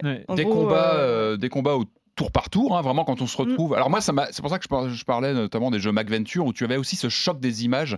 Euh, alors moi, j'ai relancé justement euh, Shadowgate ou d'autres titres euh, Uninvited que j'aime beaucoup. C'est vraiment un de mes jeux favoris de l'époque. Et c'est là où j'ai quand même noté une, ra- une raideur. C'est-à-dire qu'on n'est on n'est pas sur du point and click euh, dans les mécaniques sur ce titre-là. On est vraiment plus. C'est pour ça que je parlais du visual novel avec Mm. plus une logique de cases où tu enclenches des, tu vois, tu cliques Mm, sur des mm. cases. Tu as beaucoup de texte à lire et finalement assez peu d'interaction au, au, au sein des décors, contrairement à un Shadowgate ou autre, où là, tu avais vraiment, euh, même tu pouvais vraiment ajuster ton interface comme sur un Mac. Tu, tu- Mm. tu peux déplacer ton, ton, comment dire, ton, ton inventaire, tu cliques dedans, tu vas chercher les trucs, tu les redisposes comme tu veux à l'écran, donc c'était beaucoup plus flexible. Là, on est sur quelque chose de plus, plus raide. euh, Maladroit. plus, oui, finalement, qui est Ouais. plus, plus, euh, qui, qui était plus enfermé dans des mécaniques euh, très, euh, très difficiles. Les, les combats, les combats sont vraiment au tour par tour, Oui, avec des, des encoches, des, des- des boutons à enclencher au- au- euh, pour préparer des séquences euh, lors des tours. Euh, on est vraiment là sur du, du jeu de rôle pur et dur. Donc finalement, on est, pour moi, on est plus proche d'un mix entre le jeu de rôle et le, le visual novel, où on est plus voilà, sur une rigidité euh, comme ça de, de mécanique. Euh, mais c'est, il est fabuleux. Enfin, je trouve que visuellement, le- le- la plastique du jeu est incroyable. Il y, a Mm. Il y a un vrai cachet visuel. Le son, les musiques sont incroyables. Ouais. Je trouve que vraiment, il, il développe une ambiance. Encore une fois, le quand tu- mouvement, c'est très bête, mais c'est des images quasi fixes avec Ouais. un tout petit mouvement, mais vraiment très simple. Ouais, Et ils qui rend le truc C'est ça, ouais, complètement se hypnotique et inquiétant. Et le euh, jaillissement de l'horreur est d'autant plus fort Ouais. en, monochrome. Moi, j'y joue ambiance Mac parce que je trouve Ouais. qu'il y, a une- il y a une finesse du visuel en noir et blanc et le jaillissement de l'horreur, comme dans les jeux Mac Venture que j'aime beaucoup. Tu avais parfois une image choc qui déboule comme ça à l'écran. Là, ça va être l'attaque d'un monstre dans une école où on est Mm. en train d'enquêter. Ça va être euh, un personnage qui te saute dessus dans un hôpital où tu es en train de. Et bah, t'as- je trouve que l'horreur en noir et blanc te jaillit à la figure et euh, il y a vraiment un impact visuel, un mariage avec la musique. Il y a vraiment quelque Mm. chose qui se passe une fois quand on est pas lancé dans la partie. Euh, Il y a une vraie tension. Je trouve qu'il arrive vraiment à créer une atmosphère, malgré ce côté vintage, euh, old school, il crée quelque chose. Il- Alors, moi, la moitié de ce qui- l'attention tenait au fait que la version était complètement pétée au niveau des bugs Oui, et que je, une fois sur trois, je plantais pareil. Ah et je pouvais pas sauvegarder. euh, chaque- Quand tu résous une énigme et que ça plante, j'étais là, mais c'est un truc hein, méta le- Pas du le- tout, Ouais, c'est en un peu accent crispant anticipé. quoi. Le Ouais. développeur, euh, le, je crois, on a parlé, il disait que voilà, c'était pas fini, il y a encore beaucoup Ouais, de Oui, c'est ça, hein. Non, non, c'est euh, totalement excusable. ça sort vers la fin d'année, Mais quelle normalement. fulgurance, quelle Ouais. ambiance. Moi, Ah, j'adore suis les euh, musiques, les musiques qui reviennent en boucle, mais qui sont admirables. Je trouve Mm. que vraiment, il y a quelque chose. Et puis, dans la façon où. Mais il faut aimer ces jeux. Je retrouve, même- certains trucs d'un zombie sur Amstrad, notamment d'Ubisoft, avec tu les systèmes d'icônes. Moi, ça m'a rappelé plein de jeux comme Mm. ça de l'époque euh, sur Amstrad ou autre, où vraiment, tu as cette logique de rapport à l'environnement lié à un système d'icônes. ou à- Je trouve que ça pose à la fois, euh, t'es pas comme dans un point and click avoir, avoir un accès direct à ton environnement, tu as cette sorte de, de, de mur d'une mécanique par icône, par euh, enclenchement, tu vois, d'action. Après, je trouve qu'il y a des certains trucs en termes d'icônes qui sont pas super logiques. Tu comprends pas Oui, c'est pas pourquoi très clair au début. En gros, tu dois avoir une liste de 6 lieux ou 8 lieux que tu peux Oui, ou, visiter. ou tu C'est vas. ça, Et le jeu te- ouais. Cercle, l'endroit qu'il faut aller visiter Ouais, après. ouais. Tu sais Mm. pas pourquoi.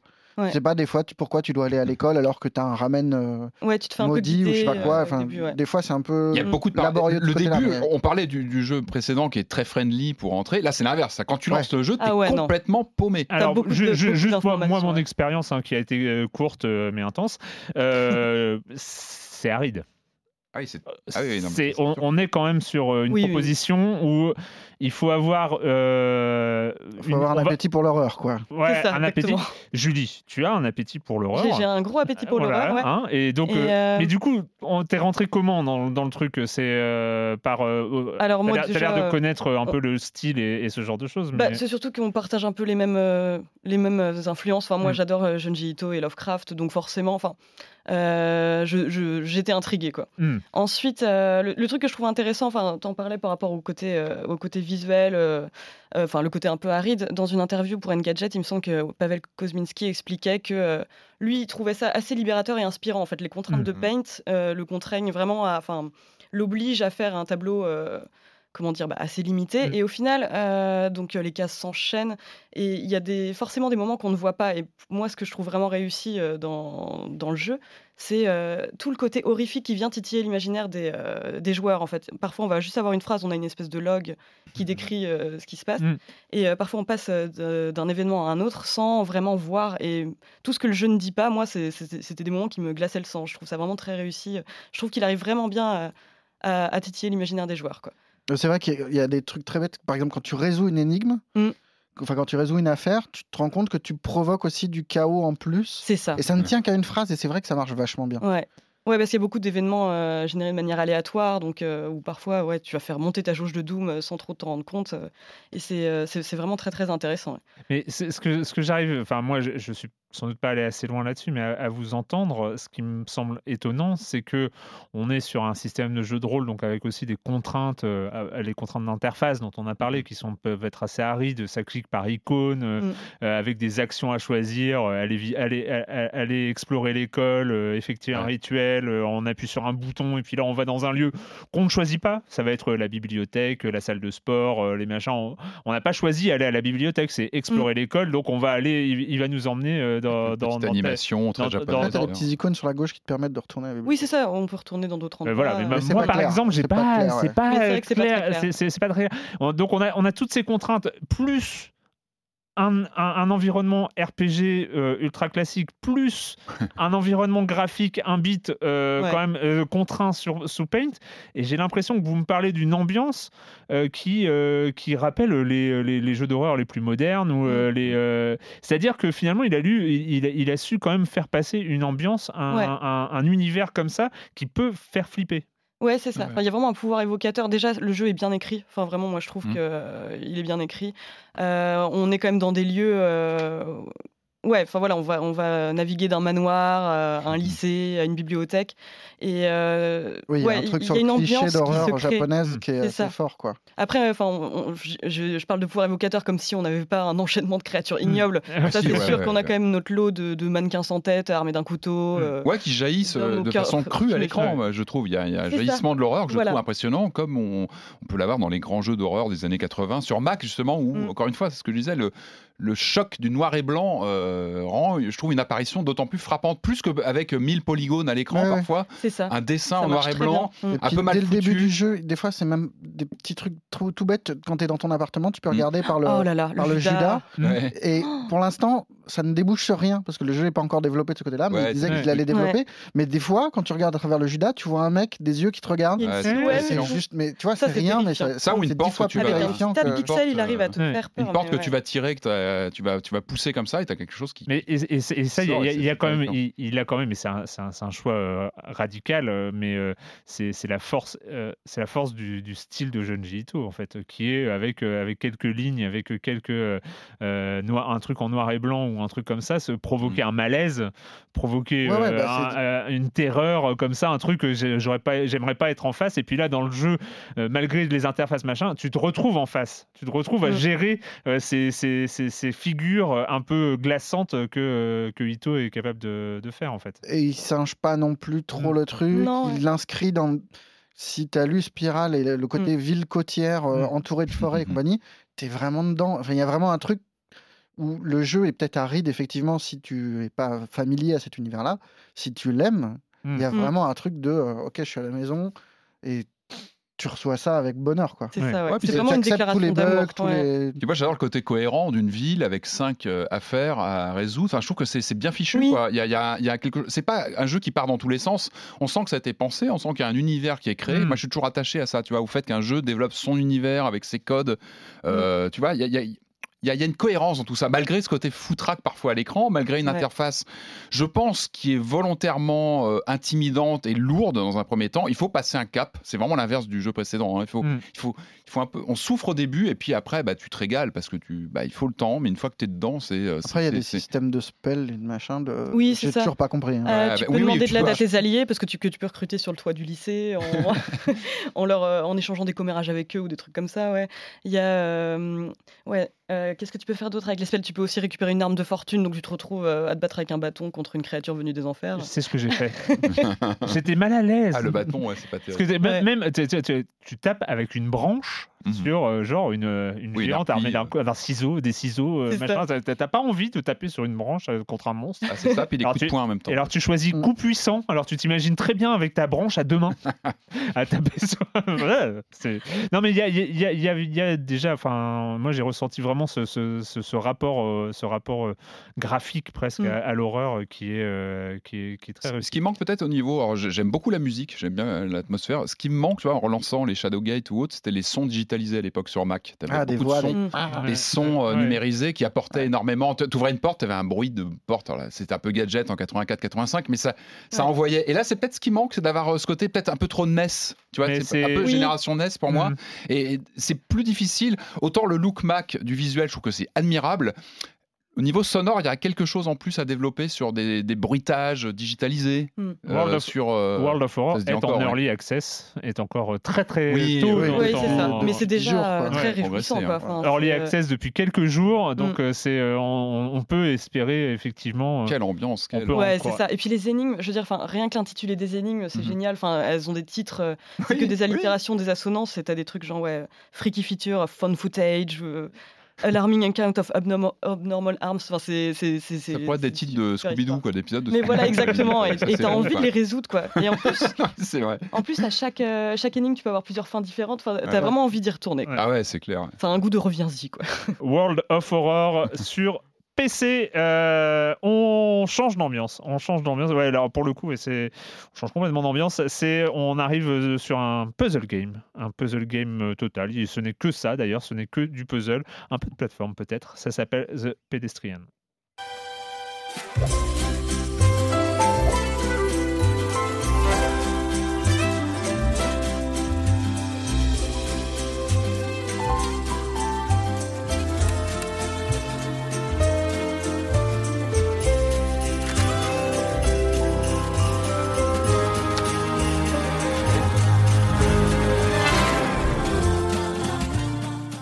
On n'est pas sur des très grosses prods aujourd'hui. Euh, The Pedestrian, Skookum Arts, euh, qui sont des Américains, trois Américains. Euh, c'est leur tout premier jeu. Euh, c'est leur, ils ont appelé ça leur, euh, leur école euh, du jeu vidéo à eux, c'est de faire The Pedestrian. Ça leur a pris 7 ans. Oh, ah ouais. 7 ans de développement. Ah, quand même. Euh, ouais, ah, quand même. Et donc, bah oui, parce qu'ils étaient trois, ils savaient pas faire des jeux. Ouais. Donc, euh, Ah, mais ils ont- Bah, ils- chapeau, parce ouais, que- Ouais, vraiment ça. bravo. Et plus c'est à l'arrivée d'un musicien en quatrième, mais voilà, euh, au-delà de cette équipe, euh, personne euh, pour réaliser ça. Ils ont lancé euh, il y a trois ans euh, un Kickstarter euh, pour financer la fin de la production. Et ils ont récolté 30 000 dollars, je crois, sur 20 000 dollars demandés. Donc c'était pas non plus le Kickstarter à 8 millions d'euros, mais euh, c'est euh, voilà, ils ont ils ont fini leur production grâce à ça. Et donc ils ont sorti The Pedestrian, euh, qui est qui est bah, juste un puzzle game dans la grande tradition des puzzle games. Euh, vous avez juste joué un, un peu aux premières minutes du jeu, je crois. Bah, On a moi, fait la démo. Bah ouais. ouais, ouais, on a fait la démo.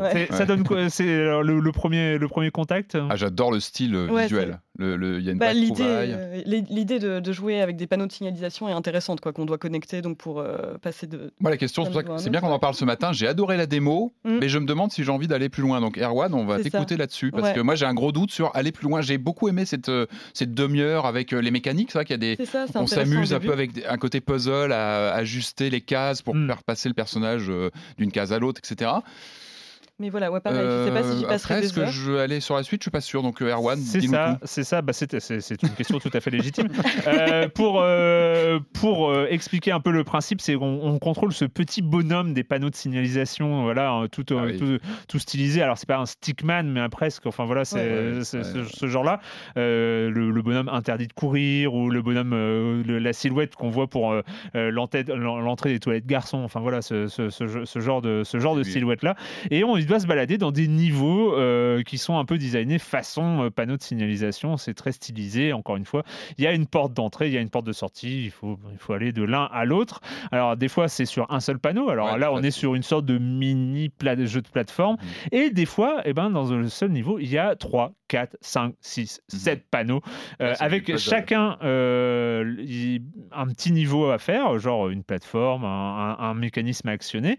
Et après, un- une porte d'entrée, une porte de sortie, ou plusieurs portes d'entrée, plusieurs portes de sortie, ou une échelle en, euh, qui descend, une échelle qui monte, etc. Et il va falloir connecter tous les panneaux ensemble pour que le petit bonhomme euh, qui nous intéresse arrive à la, sortie avec l'objet nécessaire ou pas. Enfin voilà, parce qu'il peut être là aussi pour récupérer un objet en particulier, que ce soit une clé, euh, une batterie, euh, ça peut être un, petit cube, voilà, différents objets. Bref. Il va falloir agencer, et c'est ça la base du puzzle, hein, c'est-à-dire que euh, c'est agencer des, euh, des, des- des niveaux entre eux, en- des portes, des échelles entre eux, euh, avec quelques systèmes parfois plus complexes où on va pouvoir mettre une plaque au-dessus d'une autre pour avec- parce qu'il y a un trou dans une plaque donc on va pouvoir mettre une plaque au-dessus d'une autre pour que le petit bonhomme passe d'une plaque à l'autre. Bref c'est comme ça des mécanismes euh, extra niveau de jeu en fait extra jeu parce que le jeu se passe à l'intérieur des plaques. Mm. donc voilà relier des relier des niveaux entre eux voilà on est sur du puzzle euh, finalement assez classique une fois qu'on connaît les règles. hein. c'est qu'il Mhm. va, il va falloir trouver euh, l'agencement idéal, faire un petit peu de plateforme à l'intérieur, mais bon, là, qui est pas négligeable non plus. Mais bon, c'est c'est pas c'est pas Oui, le- c'est le pas là où est le- challenge, le challenge n'est pas là. Euh, et ce qui est étonnant, visuellement, c'est l'approche du jeu, c'est Mhm. que euh, on aurait pu dire bah, ce qui est intéressant se passe dans les panneaux, donc euh, finalement le reste euh, on s'en fout. Et en fait ils ont soigné le reste, ouais, c'est-à-dire le décor Mm. à un point qui est dingo. Bah, C'est-à-dire L'intro est magistrale. La, c'est- la démo jouable est magistrale en termes de. le, le décor, c'est un, un décor en 3D Mm. qui est derrière. C'est une ville et on va se balader de panneaux de signalisation en panneaux de signalisation comme ça à l'intérieur d'un truc en 3D avec des mouvements de caméra euh, qui en plus sont coordonnés euh, à, à- Au la personnage. à- à la Mm. manière dont on fait bouger le personnage. Tout est beau. Euh, élégant, enfin tout, Ouais, tout c'est est élégant, ça, hyper hyper bien fini. Euh, et donc on prend vraiment un plaisir à, à passer d'un niveau à l'autre pour aller explorer cette ville. Finalement, on va explorer cette ville. Via les panneaux. hein. C'est-à-dire Via- qu'on- On ne se balade pas vraiment. on- Exactement. Ouais, on évolue dans la ville, mais via les panneaux. Exactement. Ça On, fait on beaucoup évolue- d'efforts quand même. On est d'accord. Pas grand chose en, termes de gameplay. tu vas nous le dire, oui, justement, avancé tu dans le disais qu'il y jeu. avait peut-être des mécaniques. euh, Alors, Est-ce que le décor est utilisé ou c'est juste Mm. pour faire joli euh, entre chaque panneau Alors, il est utilisé, mais à la marge, mais, mais, mais utilisé quand même. Mm. Et c'est ça qui donne cette impression a- assez étrange. Euh, moi, j'ai très vite eu euh, l'impression de, de jouer un peu un, un The Witness en mode rail shooter. Mhm. Euh, je sais pas si vous voyez la, la- la- la- Ah, le rail shooter, je vois très bien. Ouais. le rail shooter, tu vois très bien. C'est-à-dire que t'es es, comme ça. en plastique, tout ça. C'est ouais. comme, euh, voilà, tu fais un FPS, mais Mhm. tu choisis même pas euh, comment ton personnage bouge ou euh, évolue dans, dans le monde. Et, c'est- et, et du coup, bah, tu perds à peu près tout l'intérêt du FPS, mis à part de tirer sur des bonhommes. Et là, là c'est un peu The Witness où euh, finalement, tu avais des puzzles, tu avais un enchaînement de puzzles, Mhm. et finalement, c'était comment ces puzzles s'inséraient dans le paysage, euh, comment euh, ces puzzles étaient territorialisés dans, Mhm. sur l'île, avec des, en plus un jeu avec les décors, avec les ré- la manière dont la, la lumière se réfléchit, et- etc. Donc, en fait, The Witness, il y avait une, comme ça une profondeur, une sorte de, euh, de, de sublimation des puzzles qui étaient là dans cet environnement. Là, dans, dans The Pedestrian, bah, on a un environnement, mais on, on Ouais, on- avance tout seul, euh, tout seul dedans, de- et, et c'est du décor. Et on se demande ce que ça fout là. C'est très Ouais. beau, hein, c'est très agréable. Ouais. Et en même temps, on se demande ce que ça fout là, mais ça crée une sorte de motivation. Euh, de continuer l'exploration, c'est assez marrant. C'est- C'est-à-dire que euh, tu sais que si tu vas passer le puzzle, tu vas euh, rentrer dans cet ascenseur, il va falloir faire le code, ou tu vas rentrer dans ce train, et puis le train il va partir et tu vas aller arriver dans une autre ville, et, et ce genre de choses. Et du coup, ça crée comme ça une motivation. Le jeu est pas hyper long, c'est entre, c'est estimé entre 4 et, et 7 heures. Euh, aussi, le truc qui manque vraiment et de manière très très surprenante à The Pedestrian, c'est euh, finalement euh, une histoire. Hmm.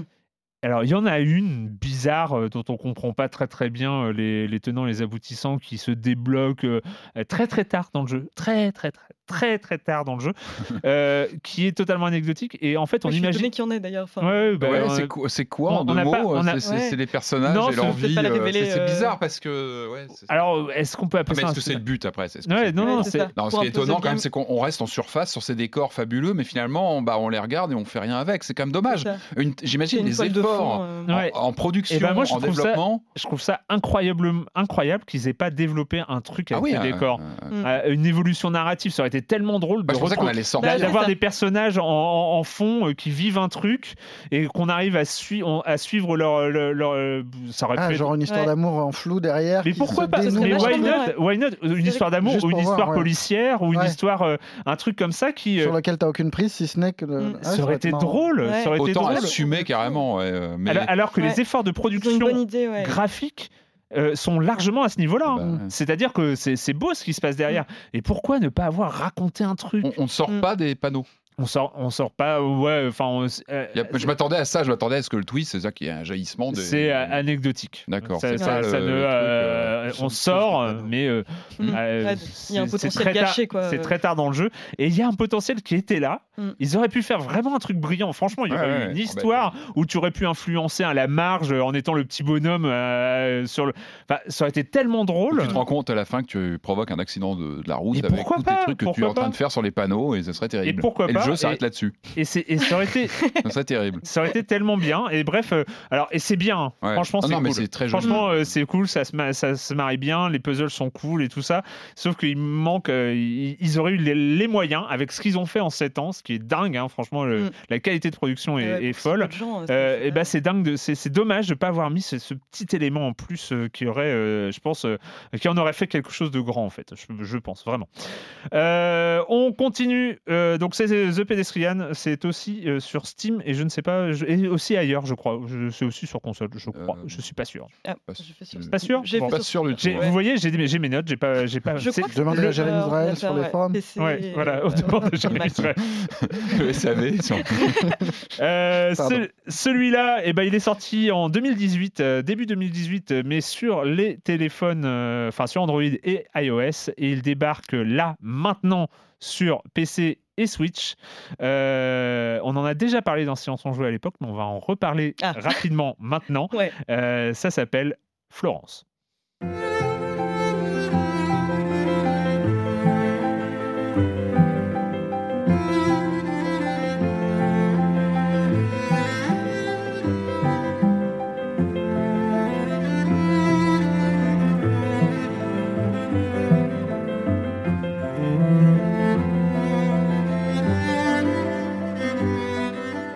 C'est beau le violoncelle.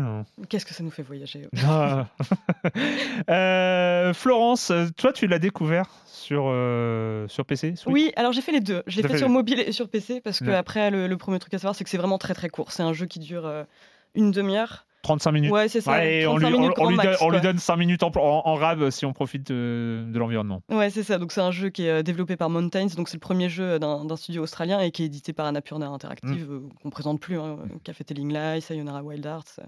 Et euh, donc c'est un, c'est une petite histoire muette en fait. Qui, je sais pas trop comment le décrire. C'est un petit jeu narratif, une sorte de BD interactive. Euh, qui suit donc euh, Florence, une jeune femme de 25 ans, euh, qui a une vie assez morte, dont le travail consiste à rentrer des chiffres dans des tableaux Excel, qui a une mère qui veut absolument la caser avec quelqu'un, et qui rencontre un jour un violoncelliste. Et euh, en fait, au final, donc euh, nous, comment est-ce qu'on évolue dans l'histoire Euh, C'est on va avoir des petites choses, euh, des petits, des petits puzzles à faire, des petits puzzles à reconstituer qui vont faire par exemple des lignes de dialogue, des, des objets, des, des objets sur lesquels cliquer. Enfin, c'est très limité en termes de gameplay. Mais ce que je trouve intéressant, c'est ce que racontent en fait ces, ces petits puzzles. Quoi. Hmm. Genre, c'est fou comment, avec un simple puzzle donc, où on assemble plusieurs pièces pour constituer une bulle de dialogue, on arrive à comprendre en fait qu'elle se rapproche euh, euh, donc du violoncelliste euh, qui s'appelle Krish. Et euh, il y a vraiment un côté. euh, ça, ça raconte beaucoup de choses en fait. Toutes ces petites énigmes racontent énormément de choses et euh, ça, je trouve ça assez fort. Après, euh, donc c'est une esthétique qui est très, euh, très, très mignonne, très lisse.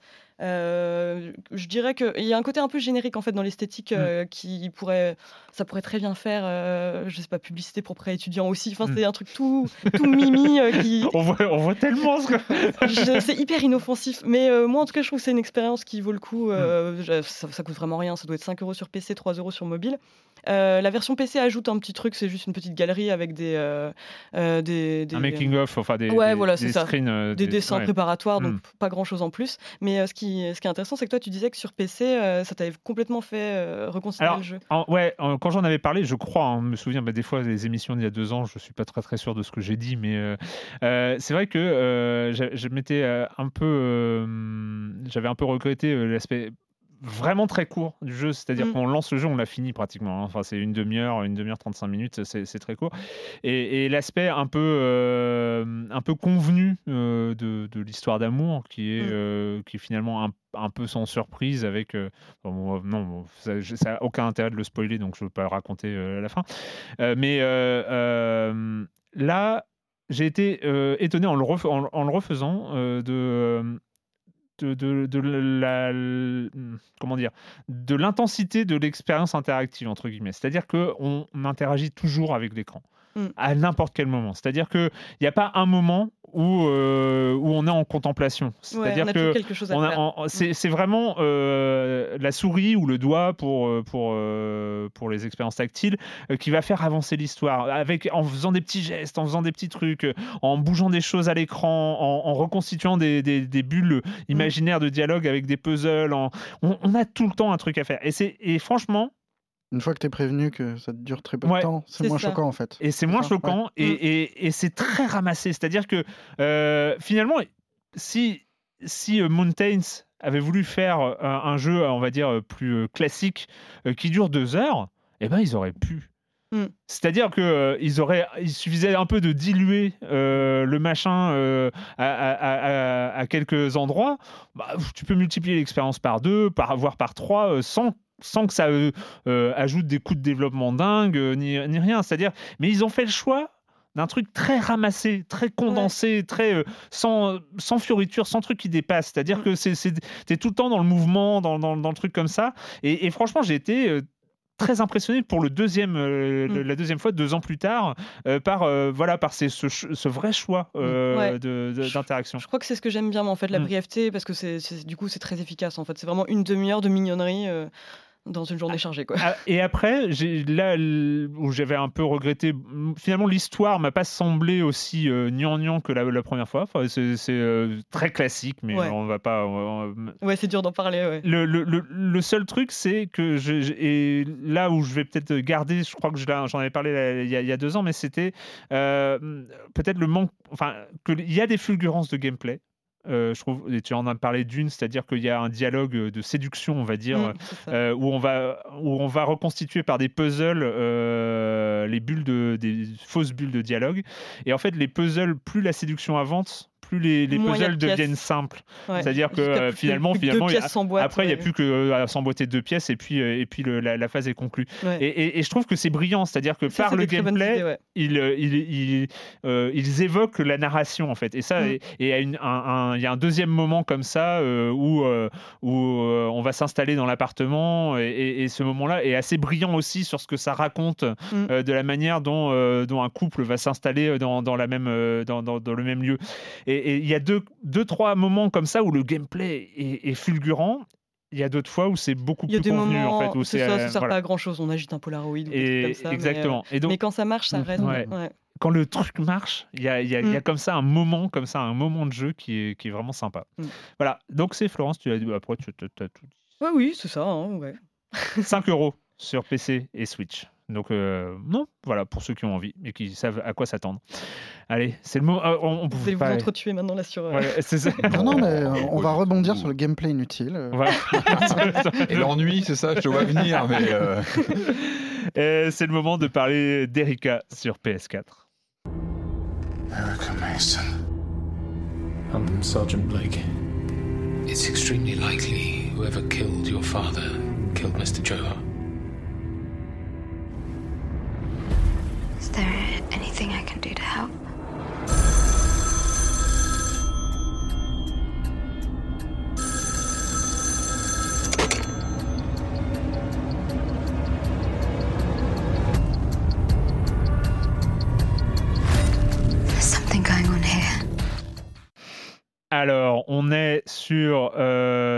La fiction interactive. On avait déjà parlé ici de Night Shift. On avait même parlé de Bandersnatch. de Bandersnatch de. Black Ah oui. Mirror.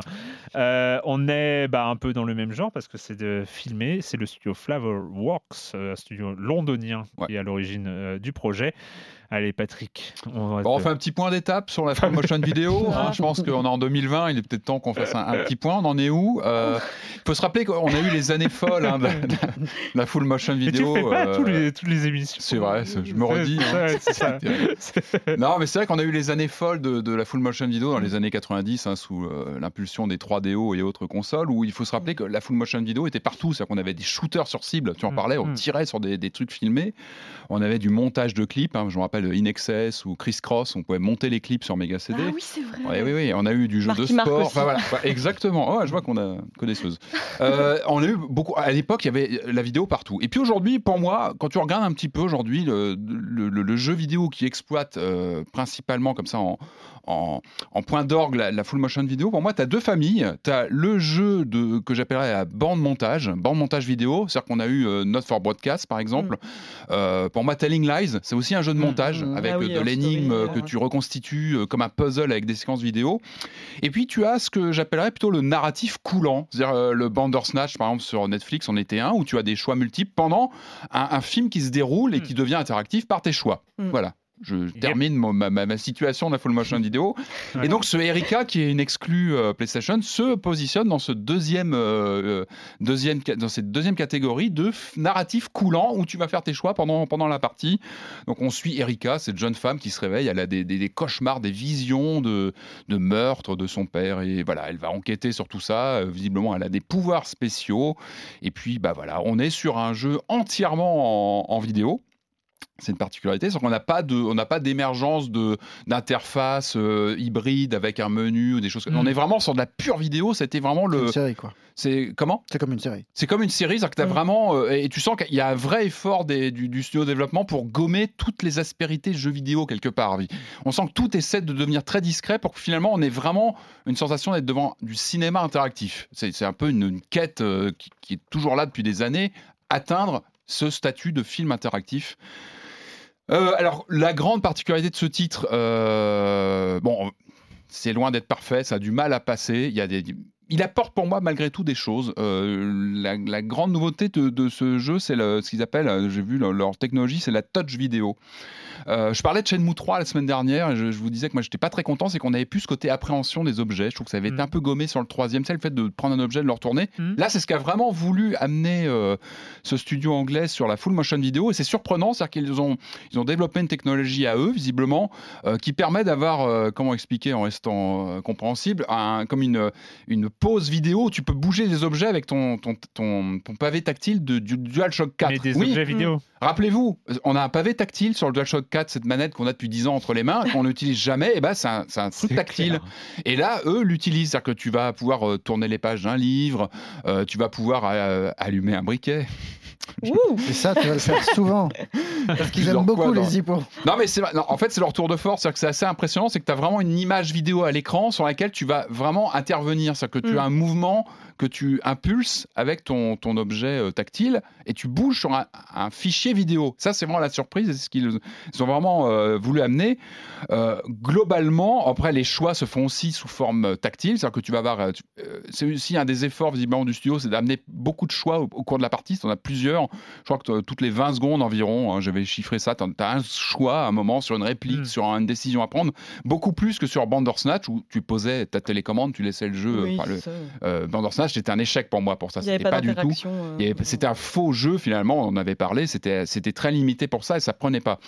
Euh, là, il y a un trop. vrai. Enfin, entre ça, entre les choix et les interactions qui sont mais perpétuelles. Enfin, je veux dire, il s'agit de le temps, tourner les pages d'un livre, de d'ouvrir un paquet cadeau dans tous les sens. Mais tant mieux. Enfin, je, je pense qu'il voulait Ouais, surtout. En fait, il voulait pas que tu reposes ta manette, parce que c'est ça le, le- le- le travers. On l'a- on l'avait, on l'avait connu Quantum Break. Rappelez-vous, un Quantum Break de Remedy qui avait tenté l'hybridation euh, jeux vidéo et séquences vidéo. Tu avais des séquences de 20 minutes, tu posais la manette en vidéo et c'est un tue l'amour. Ça, ça, ça, ça casse ton, ton immersion. Sauf Là, que le tactile, ça marche pas. À part que voilà, Mm. bah, on va arriver ça, sur le les, problème. sur les gros problèmes, et je pense que Marius, on est assez d'accord là-dessus. Il y a un vrai souci. Mais alors, j'adore l'idée d'utiliser ce pavé tactile qui n'a quasiment pas été exploité pendant toute l'histoire de oui. PS4. On peut en faire des bonnes utilisations. ouais, Après, clair. par exemple, là, tu vas arriver, tu as des choix à prendre. Tu vas, que tu vas avoir un personnage, tu as des, tu as quatre ou cinq euh, choix de répliques à donner. Et bah, tu vas avoir l'image se fige et tu as quatre, cinq euh, choix de, de- de mots autour de, de- de toi. Colère, tu vas cliquer machin, et, voilà, et Mm. tu vas cliquer Alors, ton même truc ça, c'est pas, pas génial parce que Et tu cliques pas, c'est tu Alors, déplaces ton doigt et et faut le laisser sur le Et c'est là où ça ne marche pas, malheureusement. Ils se sont vautrés là-dessus. C'est-à-dire que, alors, il y a deux choses. Non seulement le pavé, mais je pense qu'il est peut-être trop petit pour Mm. avoir quelque chose de, de vraiment, vraiment préhensible et, et précis quand tu es sur un écran géant que tu dois choisir. Bah, en fait, tu, tu te plantes. Et l'erreur qu'ils ont faite, c'est pour moi, c'est le temps ultra limité pour faire des choix. Alors oui, on va dire oui, ça, ça contribue à la pression encore, sur long, un hein. déroulement, etc. euh. Mais c'est super stressant. Et en plus, c'est pas précis. Donc des fois, tu cliques pas sur le bon truc que tu voulais. Et du coup, tu, ils se sont pris les pieds. Mais là, à, à t'écouter, je me dis, c'est dommage, mais pourquoi ils ont pas mis des pads sur. Eh oui, euh, ça- Ah non, mais attends, avec des pads déjà, Ah, mais complètement. t'enlevais euh, t'en- t'enlevais Est-ce que, est-ce que- 60% des parce que pour moi, jeu, quoi. pour moi, à mon avis, ils marchent vraiment dans les pas de Quantic Dream. Euh, moi, Quantic Dream euh, sur Heavy Rain, c'était un de leurs, un de leurs, de leurs points forts, c'était le mimétisme. Hmm. C'est-à-dire tu prenais Oui. ta manette, tu te brossais les dents avec la manette, tu faisais des mouvements, et ça c'est. Bah de non, mais ça fait rire tout le monde, mais c'était, c'est, oui. un principe tout simple Hmm. de mimétisme, d'action et te- de te, va te Ça peut te projeter. Déplaire, mais en tout cas, c'était logique. Ouais, C'était à peu près logique, sauf. Là, il y a des trucs absurdes. Et là, du coup, t'es eh ben obligé ouais. de. Tu dois tourner une molette, Hmm. sauf Ouais. que ton pad, il est pas assez grand. Du coup, Ah, tu coup, fais tu te retrouves à trois fois à droite plutôt que de faire un mouvement de cercle. Ah. C'est que des trucs comme ça. Parce C'est qu'autant lire un livre, euh, le geste euh, se ressemble à celui que tu fais Oui, sur et, et assez. euh, Mais allumer un zippo, c'est vrai que j'ai pas le. Puis tu fais un peu tout, ouais. tu tournes des objets, tu vas Mm. tourner un cadran, tu vas retirer de la buée sur un écran parce que tu, tu vois, tu peux, tu, tu, tu- tu nettoies pas mal de choses pendant le jeu. oui, ça tactile, tu Alors des fois, c'est plutôt bien vu quand ça te permet de faire une mise au point. Et ouais, alors Ouais, ça, c'est ouais, ça, comme c'est sur un point and click, tu as, une sorte de, de, de restant de logique point and click où tu dois cibler dans l'image, euh, tu vas faire un choix d'aller vers telle porte ou vers, vers une fenêtre, tu vas choisir comme ça avec ton curseur, tu vas pointer et puis l'image se fige sur l'endroit que tu choisis. Quand tu choisis. Mais là aussi, vraiment, l'imprécision chronique du jeu fait que tu es souvent en stress et que tu, tu- tu cliques parfois là où tu ne voudrais pas cliquer. Ce qui est quand même un problème sur un jeu d'aventure, je suis complètement d'accord. Mm. Pourquoi ne pas avoir laissé le choix d'avoir euh, un, un curseur à l'ancienne, même sur un, tu vois, avec les Ouais. sticks analogiques, ça marche très bien, on est habitué à ça, ça marche très bien. Parce que à la base, le jeu, Ouais, je crois, était vraiment prévu pour T'as le. essayé avec le téléphone? C'est pire. Ouais. Je me suis dit, à la base, je crois que le jeu était prévu pour une utiliser une, appli, euh, une appli euh, sœur qui est jumelée, qui permet. Et je crois qu'ils ont rajouté finalement le DualShock 4 un peu en catastrophe. Je me suis dit, je vais quand même essayer l'appli, c'est encore pire. Ça- C'est Ça pareil, c'est pas précis, tu te perds dans ton écran de jeu. Et c'est dommage parce qu'au lieu de te concentrer sur l'histoire, bah, tu, tu, tu, tu galères sur l'interface qui est pas du tout. euh, Ouais. Qui est pas histoire. du tout. euh, En fait, pour moi, moi je comprends. Non, mais je comprends ce qu'ils ont voulu faire. C'est quand tu vois Bandersnatch, l'erreur, c'est que c'était tout sauf naturel. C'était du binaire, du oui, non. C'était complètement artificiel. Tu rentrais pas Mm. dedans. Eux, je pense qu'ils ont Oui, mais voulu. tu partais de la série. Tu faisais l'autre chemin. Alors que là, justement, eux, je pense qu'ils ont voulu, ils ont voulu amener de la nuance et de l'analogique dans, dans ce cinéma, Ouais. tu vois, interactif, c'est-à-dire de l'analogique où tu peux avoir comme ça un curseur que tu vas balader, avoir. Mais le problème, c'est que voilà, l'orchestration euh, est complètement imprécise, ça fonctionne pas, et, et du coup, tu, Mm. tu- tu- tu te plantes dans des, dans des mécaniques qui sont plutôt stressantes qu'autre euh, plutôt stressantes qu'autre chose. Et du coup, ça plombe complètement. Je pense qu'il y a un effort de production, c'est-à-dire que c'est plutôt bien filmé. La plupart des acteurs sont plutôt bien. La- L'actrice principale euh, joue bien son rôle, on est, on est dedans, mais euh, bah voilà, l'expérience est complètement dynamitée par, ce, par l'interface. Et l'écriture. Après, euh, ah, Non, non, c'est vrai que c'est bien filmé. Enfin, c'est propre. C'est en propre, non, cas. vraiment, quand tu connais les, acteurs canons de la full motion vidéo, c'est très propre. C'est écrit par un, un enfant de 14 ans, quoi. C'est complètement crétin. Le scénario est pas. nul. le scénario est c'est pas un- terrible. C'est un mélange de secte, de Seven. C'est vraiment pourri. Vraiment gê- Le trailer, gênant, en quoi. tout cas, moi, m'a m'a pas donné euh, très envie, j'avoue. Ouais, non, puis malheureusement, quand tu finis l'histoire, je l'ai refait une deuxième fois et t'as beau aller gratter. En fait, il y a aussi cette question, c'est qu'on doit être dans un jeu vidéo et pour moi, un jeu doit t'inviter à y revenir. D'une façon ou d'une autre, tu dois avoir envie de le refaire. Là, je l'ai refait, je l'ai fait une deuxième fois parce que je savais qu'on en parlerait aujourd'hui. J'ai pas pris. Sur, sur les jeux narratifs, je suis pas d'accord. Moi, j'aime bien Oui, avoir c'est ça, mon truc à t'as moi. et pas Alors, je suis d'accord, mais tu dois avoir quand même envie de revenir dans l'univers. Tu dois avoir envie de creuser un petit peu des choses que t'as pas questions vues. euh, tu te poses t'as des vu. questions. Il y a Ça, des choses qui doivent être restées en suspens, tu vois. Mm. Et euh, pour moi, le euh, Detroit de, de, de Quantic, c'est l'extrême. C'est-à-dire que lui, bon, on connaît l'histoire, il te donne toutes les clés de ce que tu n'as pas vu, il te donne envie d'y revenir. Mm. Voilà, si tu as adhéré au truc, à la proposition, tu as envie d'y revenir. Là, j'ai- fait un deuxième run, mais alors oui, j'ai ouvert des, des, des- des- comment dire, des, des, des branches assez, assez conséquentes vers la fin de scénarios que j'avais pas vu du tout. Mais ça reste nébuleux. Je suis d'accord que le scénario est complètement euh, tarabiscoté et pas du tout. En fait, moi, j'aurais voulu le scénario de Bandersnatch avec cette mécanique-là et mieux apprêtée. Mhm. Parce que là, finalement, Bandersnatch, les mécaniques étaient pas bonnes. Là, les mécaniques sont plus intéressantes. Je comprends ce qu'ils ont, vou- ont voulu faire. Le scénario est pas bon. Ça se perd. C'est- dommage. Euh, et surtout, le, un, des, un des griefs, c'est que c'est un jeu, pour moi, la rejouabilité est importante. On doit avoir envie d'y revenir. Et là, c'est mal conçu. C'est-à-dire que tu peux pas rejouer des parties de jeu. C'est-à-dire que tu relances une partie, tu écrases ta partie, tu dois tout refaire Ouais. à zéro. Tu débloques tous les succès en fin de partie. Alors, je Mm, pense ah oui. qu'ils voulaient pas que tu aies les petits succès qui jaillissent, mais ça fait partie du jeu vidéo aussi. Ça, ça fait partie Mm. des codes actuels du jeu vidéo. Il faut pas écarter ces choses-là. Ça fait partie de comment un jeu se, se fait aujourd'hui. Donc, euh, je, je pense qu'il faut surveiller ces gens-là. Euh, leur moteur, il y a un potentiel. Peut-être sur PS5, si on a une autre manette, si on a Ils ont, ils, interfaces. ils- ils ont levé plusieurs millions de Ouais, dollars 4, en fin 4 d'a- millions, là, ouais, ouais, d'année avec, dernière. ouais. ils ont quand même des mécènes comme Ian Livingstone. C'est quand même le créateur du livre dont vous Mm. êtes le héros. C'est pas rien. C'est quand même une, une référence en Angleterre. C'est un qui les Mm. suit. Voilà. je- Encore une fois, c'est la personnalité production. du jeu vidéo aussi. euh, Oui, bien sûr, Ouais. mais bien sûr. Bah oui, il était chez Eidos, il Mm. était. Enfin voilà, c'est un, c'est un- c'est un grand euh, du voilà du, du- des, des mondes interactifs, on va dire. Mm. Mais Steve Euh, Jackson, là, quand même. Juste pour redire une méchanceté, on dit c'est propre et tout, c'est bien fait. Il y a quand même des moments gênants où tu te dis qu'ils n'ont pas anticipé que c'est- ce que c'était vraiment de filmer un truc. La salle dans- du bureau du directeur où tu as deux palmiers juste derrière le directeur pour habiller un peu la salle qui est Ouais, trop ça- grande, qui est trop vide. C'est super gênant, c'est génial. Je me permets juste un petit hors-piste Ouais. très rapide, mais par contre, moi je trouve euh, qu'il y a une intention louable. Enfin, j'ai pas fait ce jeu, mais je trouve que derrière l'idée de- de- d'exploiter le pavé tactile, il y a une intention louable parce que c'est clairement une partie des manettes qui nous intéresse pas. Et moi, j'attends que ça en fait. C'est que, euh, Ah oui. euh, par exemple, l'exemple récent d'un truc réussi pour moi, c'est Resident Evil 2, le remake qui utilise la lumière de la. De, Ah oui. de la console pour refléter ton état de santé. Moi, j'attends des petits, des petites là- choses mais là, en en fait, méta comme ça. ouais. Là, le, le- J'aime le faisceau de lumière. trucs. Alors là, Enfin, l'état de santé du personnage, Ah bien bah sûr. alors justement, là au niveau ambiance, là, t'as le faisceau de lumière qui arrête pas de changer de couleur, mais c'est tout le Mm. temps, Oui, tout le temps. oui, euh, des- jaune, rouge, vert, bleu. bizarre. hein. En fait, ça, il c'est se des colle, idées intéressantes. je il se colle à la, te- il se colle à la teinte principale de la, de la, mais de la pas scène, toujours parce que ça sert à rien. Parce que Ah du oui, coup, euh, si c'est bien employé, ça peut être bien. Tu, tu vois, c'est c'est un peu. euh, En même temps, en même temps, Sony et les pavés tactiles, quand on se rappelle du dos de la PS Vita, Ah ouais. Qui était aussi tactile, qui n'a jamais servi. Ouais, c'est dommage parce qu'il y, a- y y y des moments réussis. À un moment, tu, tu, tu vois, tu, pousses la, la mèche de cheveux d'un personnage. Il y a des vrais moments, tu Mm. vois, où le, le fait d'avoir un, un, un- un vrai mouvement ça t'apporte une euh, quelque chose comme comme sur euh, les jeux quantiques euh, Ouais. où tu mimes. Et il y, a- il y a vraiment Tu quelque peux chose faire la peut vaisselle passer. avec ton pavé tactile. Même si effectivement la full motion vidéo c'est fascinant, j'adore Mm. ça parce que ça donne un, un côté réel et cru. Et attention parce que c'est vrai que l'identification pose problème. C'est-à-dire que tu as des acteurs en chair en os devant toi, ça pose aussi un mur Mm. euh, pour l'immersion. Tu sais que tu as des acteurs devant toi, tu as, du mal à, tu vois, à t'identifier aux personnages parce qu'ils sont en chair et en os. Donc ça pose plein de questions la full motion vidéo. Euh, est-ce que- est-ce qu'il faut vraiment avoir un personnage principal aussi fort, aussi caractérisé que, que Erika, par exemple, où on la voit beaucoup à l'écran, mais finalement, tu t'identifies pas à elle T'es qui dans cette histoire? Est-ce que t'es le metteur Ouais, en scène? Est-ce que t'es elle? Mm. Moi, je pense que la piste de la vue subjective euh, est peut-être plus intéressante. En tout cas, voilà, il y a des choses à creuser sur euh, ton alter ego, qui tu es dans une narration comme J'ai ça. l'impression que surtout l'écriture. Mais là, l'écriture, tu il y a des vrais problèmes. Plus vite aussi les défauts Et d'écriture. pas les acteurs, Quand t'es encore une face fois. à des acteurs euh, en- Le flic est, très, ma- est pas terrible, l'acteur qui fait le flic. est pas- Mais les autres sont Non. plutôt corrects, Non. même, même le psy, euh, je trouve qu'il. Les acteurs, j'ai pas, j'ai pas de grief, c'est vraiment le scénario oui, qui, qui est pas. C'est Si. dommage. Si malgré tout vous avez envie de jouer à Erika. Bah, il est pas très cher. Moi, je l'ai eu en, je l'ai eu en solde à même pas 6 euros, je crois. Donc voilà, C'est- pas une expérience non plus très chère. Il y a une heure et demie de jeu, trois si vous refaites un, un run un petit peu différenciant. Mais là encore, Mais en FMV, il y a des trucs mieux, quoi. Il y a des trucs plus intéressants à FMV, Bah mais ouais, même les choix sont pas, les choix sont pas C'est- flagrants. euh, C'est sur PS4 et c'est fini pour cette semaine avec les jeux vidéo. Il y avait plein de choses super à jouer.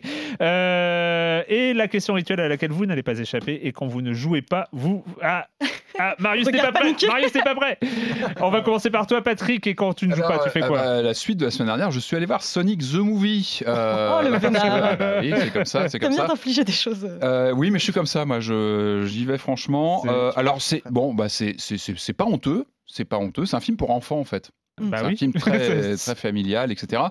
Alors pour moi, il y a, il y a un personnage qui ressort, c'est Jim Carrey. Qui, est, qui, est en, en- qui joue Robotnik et qui est en roue libre, mais, mais pendant tout le film. C'est-à-dire que le mec est complètement en roue libre. Et pour moi, c'est vraiment le. Parce que finalement, c'est un film sans vraie aspérité, sans, sans goût, en fait. C'est assez. euh, c'est assez. euh, c'est c'est un film familial, calibré pour la famille. Et, et Jim Carrey, par contre, ressort parce que c'est du Jim Carrey des grands jours qui en fait des tonnes. Et, et finalement, c'est là où j'ai plus reconnu l'univers de Sonic, plus que dans ce, ce hérisson bleu en 3D où, bon, t'y crois pas trop, quoi. T'es pas dans le truc. T'as un scénario, là, E.T. ou Short Circuit, ça c'est pareil, c'est un Mm. peu des, des- des références de vieux, mais Short Circuit, tu sais, où tu cachais dans les années Mm. 80, t'avais un personnage un peu mystérieux et, tu- et tu le caches parce qu'il faut pas que la police l'arrête. Et t'as un peu tout ça là-dedans, tu retrouves ces, ces poncifs. Mais t'as Jim Carrey qui en fait des tonnes. Et j'ai vraiment retrouvé, c'est vraiment dans les scènes avec Jim Où j'ai retrouvé les codes du jeu vidéo. Je me suis dit, ouais, là, ils, ont joué à ce titre. Mais malgré tout, c'est très propre, très scolaire. Et, Mm. et- et- et en fait, ça me fait vraiment regretter cette période folle des débuts, quoi, des, des Super Mario Bros. The Movie, Ah oui, voilà, des Street Fighter. on, on, a- on Parce arrive que- à, un, à un extrême là. Tu C'est vrai que Mais- tu- parce que tu l'as revu aussi. Ouais, ouais, ouais, mais, mais je regrette ça. Et je pense qu'on on regrettera de plus en Parce que là, Sonic, en plus, cartonne au box-office. Il fait un, un carton, a priori. Donc finalement, on va aller. Ça va, je pense que ça va dicter les adaptations de jeux vidéo très polissées, très correctes, sans aspérité, très. euh, donc à la place d'avoir des films nuls, Oui, mais nuls, euh, mais, mais un, un- un regardable, là t'as des films nuls. Pas mais, euh, regardable, je trouve que fait. non, Super Mario Bros. The Movie ou Street Fighter, ils prennent une patine, ils deviennent des vrais omnis euh, Oui, fascinants à regarder euh, Ouais, 25 ans ouais, après. ouais, ouais. Et, mais en tout cas, qui avait une personnalité. La preuve, c'est qu'on en parle encore 25 ans après. Je suis pas sûr que le Sonic the Movie, Tu on en parles. dans 25 ans. Je suis pas sûr du tout. tu seras encore là pour en parler. Parce que je pense qu'il est vraiment fait pour être oubliable. Il fait un carton en salle, mais bon. Ouais. En tout cas, Jim So Carrey. Jim- voilà, Jim Carrey. Julie, Euh, et ben moi, c'est euh, lié- directement lié à un des jeux dont on a parlé. En fait, je me suis dit c'est l'occasion en fait de relire euh, Junji Ito. Et euh, Ah. pour euh, ah c'était c'était ta reco de secours. Ah non, non, non, non, non, je dis ah, genre super. Ah ouais, ok, d'accord. Euh, et ben justement, je me suis refait toute l'intégrale de Spiral, euh, qui est, je pense, une bonne introduction à Junji Ito, si Ouais. jamais. euh, Enfin, c'est pour moi une de ses meilleures œuvres. Euh, donc, euh, qui raconte l'histoire euh, de, de Kirie, une jeune étudiante japonaise qui vit sur une petite ville côtière au Japon, Tiens. et euh, qui se rend compte que euh, de les habitants de la ville en fait commencent à avoir un comportement bizarre et semblent obsédés par une forme de spirale qui revient. Et euh, ça commence par le père d'un de ses amis euh, qui, euh, qui est obsédé par euh, les Mm. escargots, tous les objets en forme de spirale, mais ça va à un point où euh, il est incapable de manger sa soupe miso s'il n'y a pas de croquettes de poisson euh, à spirale dessus. Quoi. Et euh, chaque chapitre en fait euh, amène euh, une différente euh, malédiction liée à cette Mm. spirale. Et c'est- c'est c'est vraiment fascinant. Enfin, c'est, euh, je pense que c'est vraiment à lire. Ça se trouve comment aujourd'hui en édition euh, Et ben, euh, alors ça a été étudié à l'intégrale. Tonkam, ouais. Delcourt. Ouais, C'est c'est encore ça. édité, Pour- faci- enfin, on le trouve facilement. Il a été réédité en Il est 2011. ressorti il n'y a pas très longtemps, quand Ouais. il était venu à Angoulême. euh, Tu peux le retrouver. encore dispo, je pense. Ouais, Ouais, Si tu lis en anglais, pareil, euh, il y, a- il y a des éditions, euh, des intégrales euh, qui sont, euh, qui sont faciles à trouver. Ouais. Et sinon, euh, je- t'as aussi certaines de ces petites histoires, pas, parce que là on parle de, de gros tomes, mais c'est vrai Mhm. que par exemple, moi, une de mes histoires préférées, c'est l'énigme de la faille euh, d'Amigara, qui justement a inspiré euh, Pavel Kozminski pour euh, World of War, que tu peux retrouver euh, sur internet très facilement. voilà. D'accord. Il faut les acheter, c'est bien. Mais il faut les acheter, ouais, je suis d'accord. Marius. Une série? Allez, The allez, Last allez. Ma femme m'a obligé à regarder une série. De- je pensais que ça serait nul. Et puis en fait, c'était pas mal. C'est trois saisons qui sont dispo sur Netflix. C'est mieux que, que votre truc, la Game of Thrones, qui était atroce. Et ça raconte, euh, en gros, c'est de la. C'est comment le royaume d'Angleterre s'est constitué euh, autour, de, autour du, du comté de Wessex et comment ils ont repoussé les invasions euh, barbares, en, en l'occurrence les Danes, les, les Vikings. Et c'est pas mal. C'est voilà, c'est pas une série ouf, mais, euh, mais je la recommande un petit peu autour de moi, donc je me dis tant qu'à faire, autant le faire ici. C'est quand, il re- quand Marius recommande une série, il dit c'est un peu nul, mais ça va. Non, mais Et là, euh, tu sais que c'est Ouais. bien. Tu sais que c'est, tu sais que on est, on est, on est pas mal. Euh, euh, pour ma part, j'ai commencé, j'ai pas fini encore. euh, Ça s'appelle le théorème du parapluie. Je crois que c'est sorti il y a le mois dernier ou fin de l'année dernière. Euh, c'est un bouquin de Michael Launay. Michael Launay, si vous ne le connaissez pas, c'est un YouTuber de un vulgarisateur sur YouTube qui vulgarise les maths. Sa chaîne ça s'appelle MicMath et c'est vrai que pour le coup, vulgariser les maths, c'est dur. Ouais. C'est euh, beaucoup plus dur que tout ce qui est cosmologie, physique quantique et tout ça. C'est Ça, ça. c'est c'est de la gnognotte. Vulgariser les maths, c'est euh, c'est la- c'est le, c'est le niveau, euh, c'est le boss ultime, c'est le niveau nightmare dans les jeux vidéo. Et il s'en sort bien, il s'en sort bien. C'est euh, c'est c'est très marrant. Il raconte beaucoup de choses. Il n'y a pas vraiment d'équation dans son livre. C'est- C'est bien ou pas bien. Ça dépend de comment on aborde la vulgarisation des maths. Euh, voilà. Donc euh, et en tout cas, le, le monsieur Michael Launay est super intéressant. Enfin, euh, d'une manière générale, ce qu'il fait est très très bien et c'est très fin. Et voilà. Donc À ça ne pas confondre avec le coup du parapluie. Non, à là c'est le théorème du parapluie et c'est aux éditions Flammarion. Voilà. Euh, merci Julie de nous avoir rejoints. Oui, très merci cool. beaucoup, c'était vraiment un plaisir. Et ben ce sera, on, on se retrouve très vite alors. Oui. Et euh, bah, merci à tous. Et puis euh, merci à Irénée Matuzewski à la, la réalisation bien sûr. Et euh, nous on se retrouve très bientôt sur libération.fr et sur les internets. Ciao.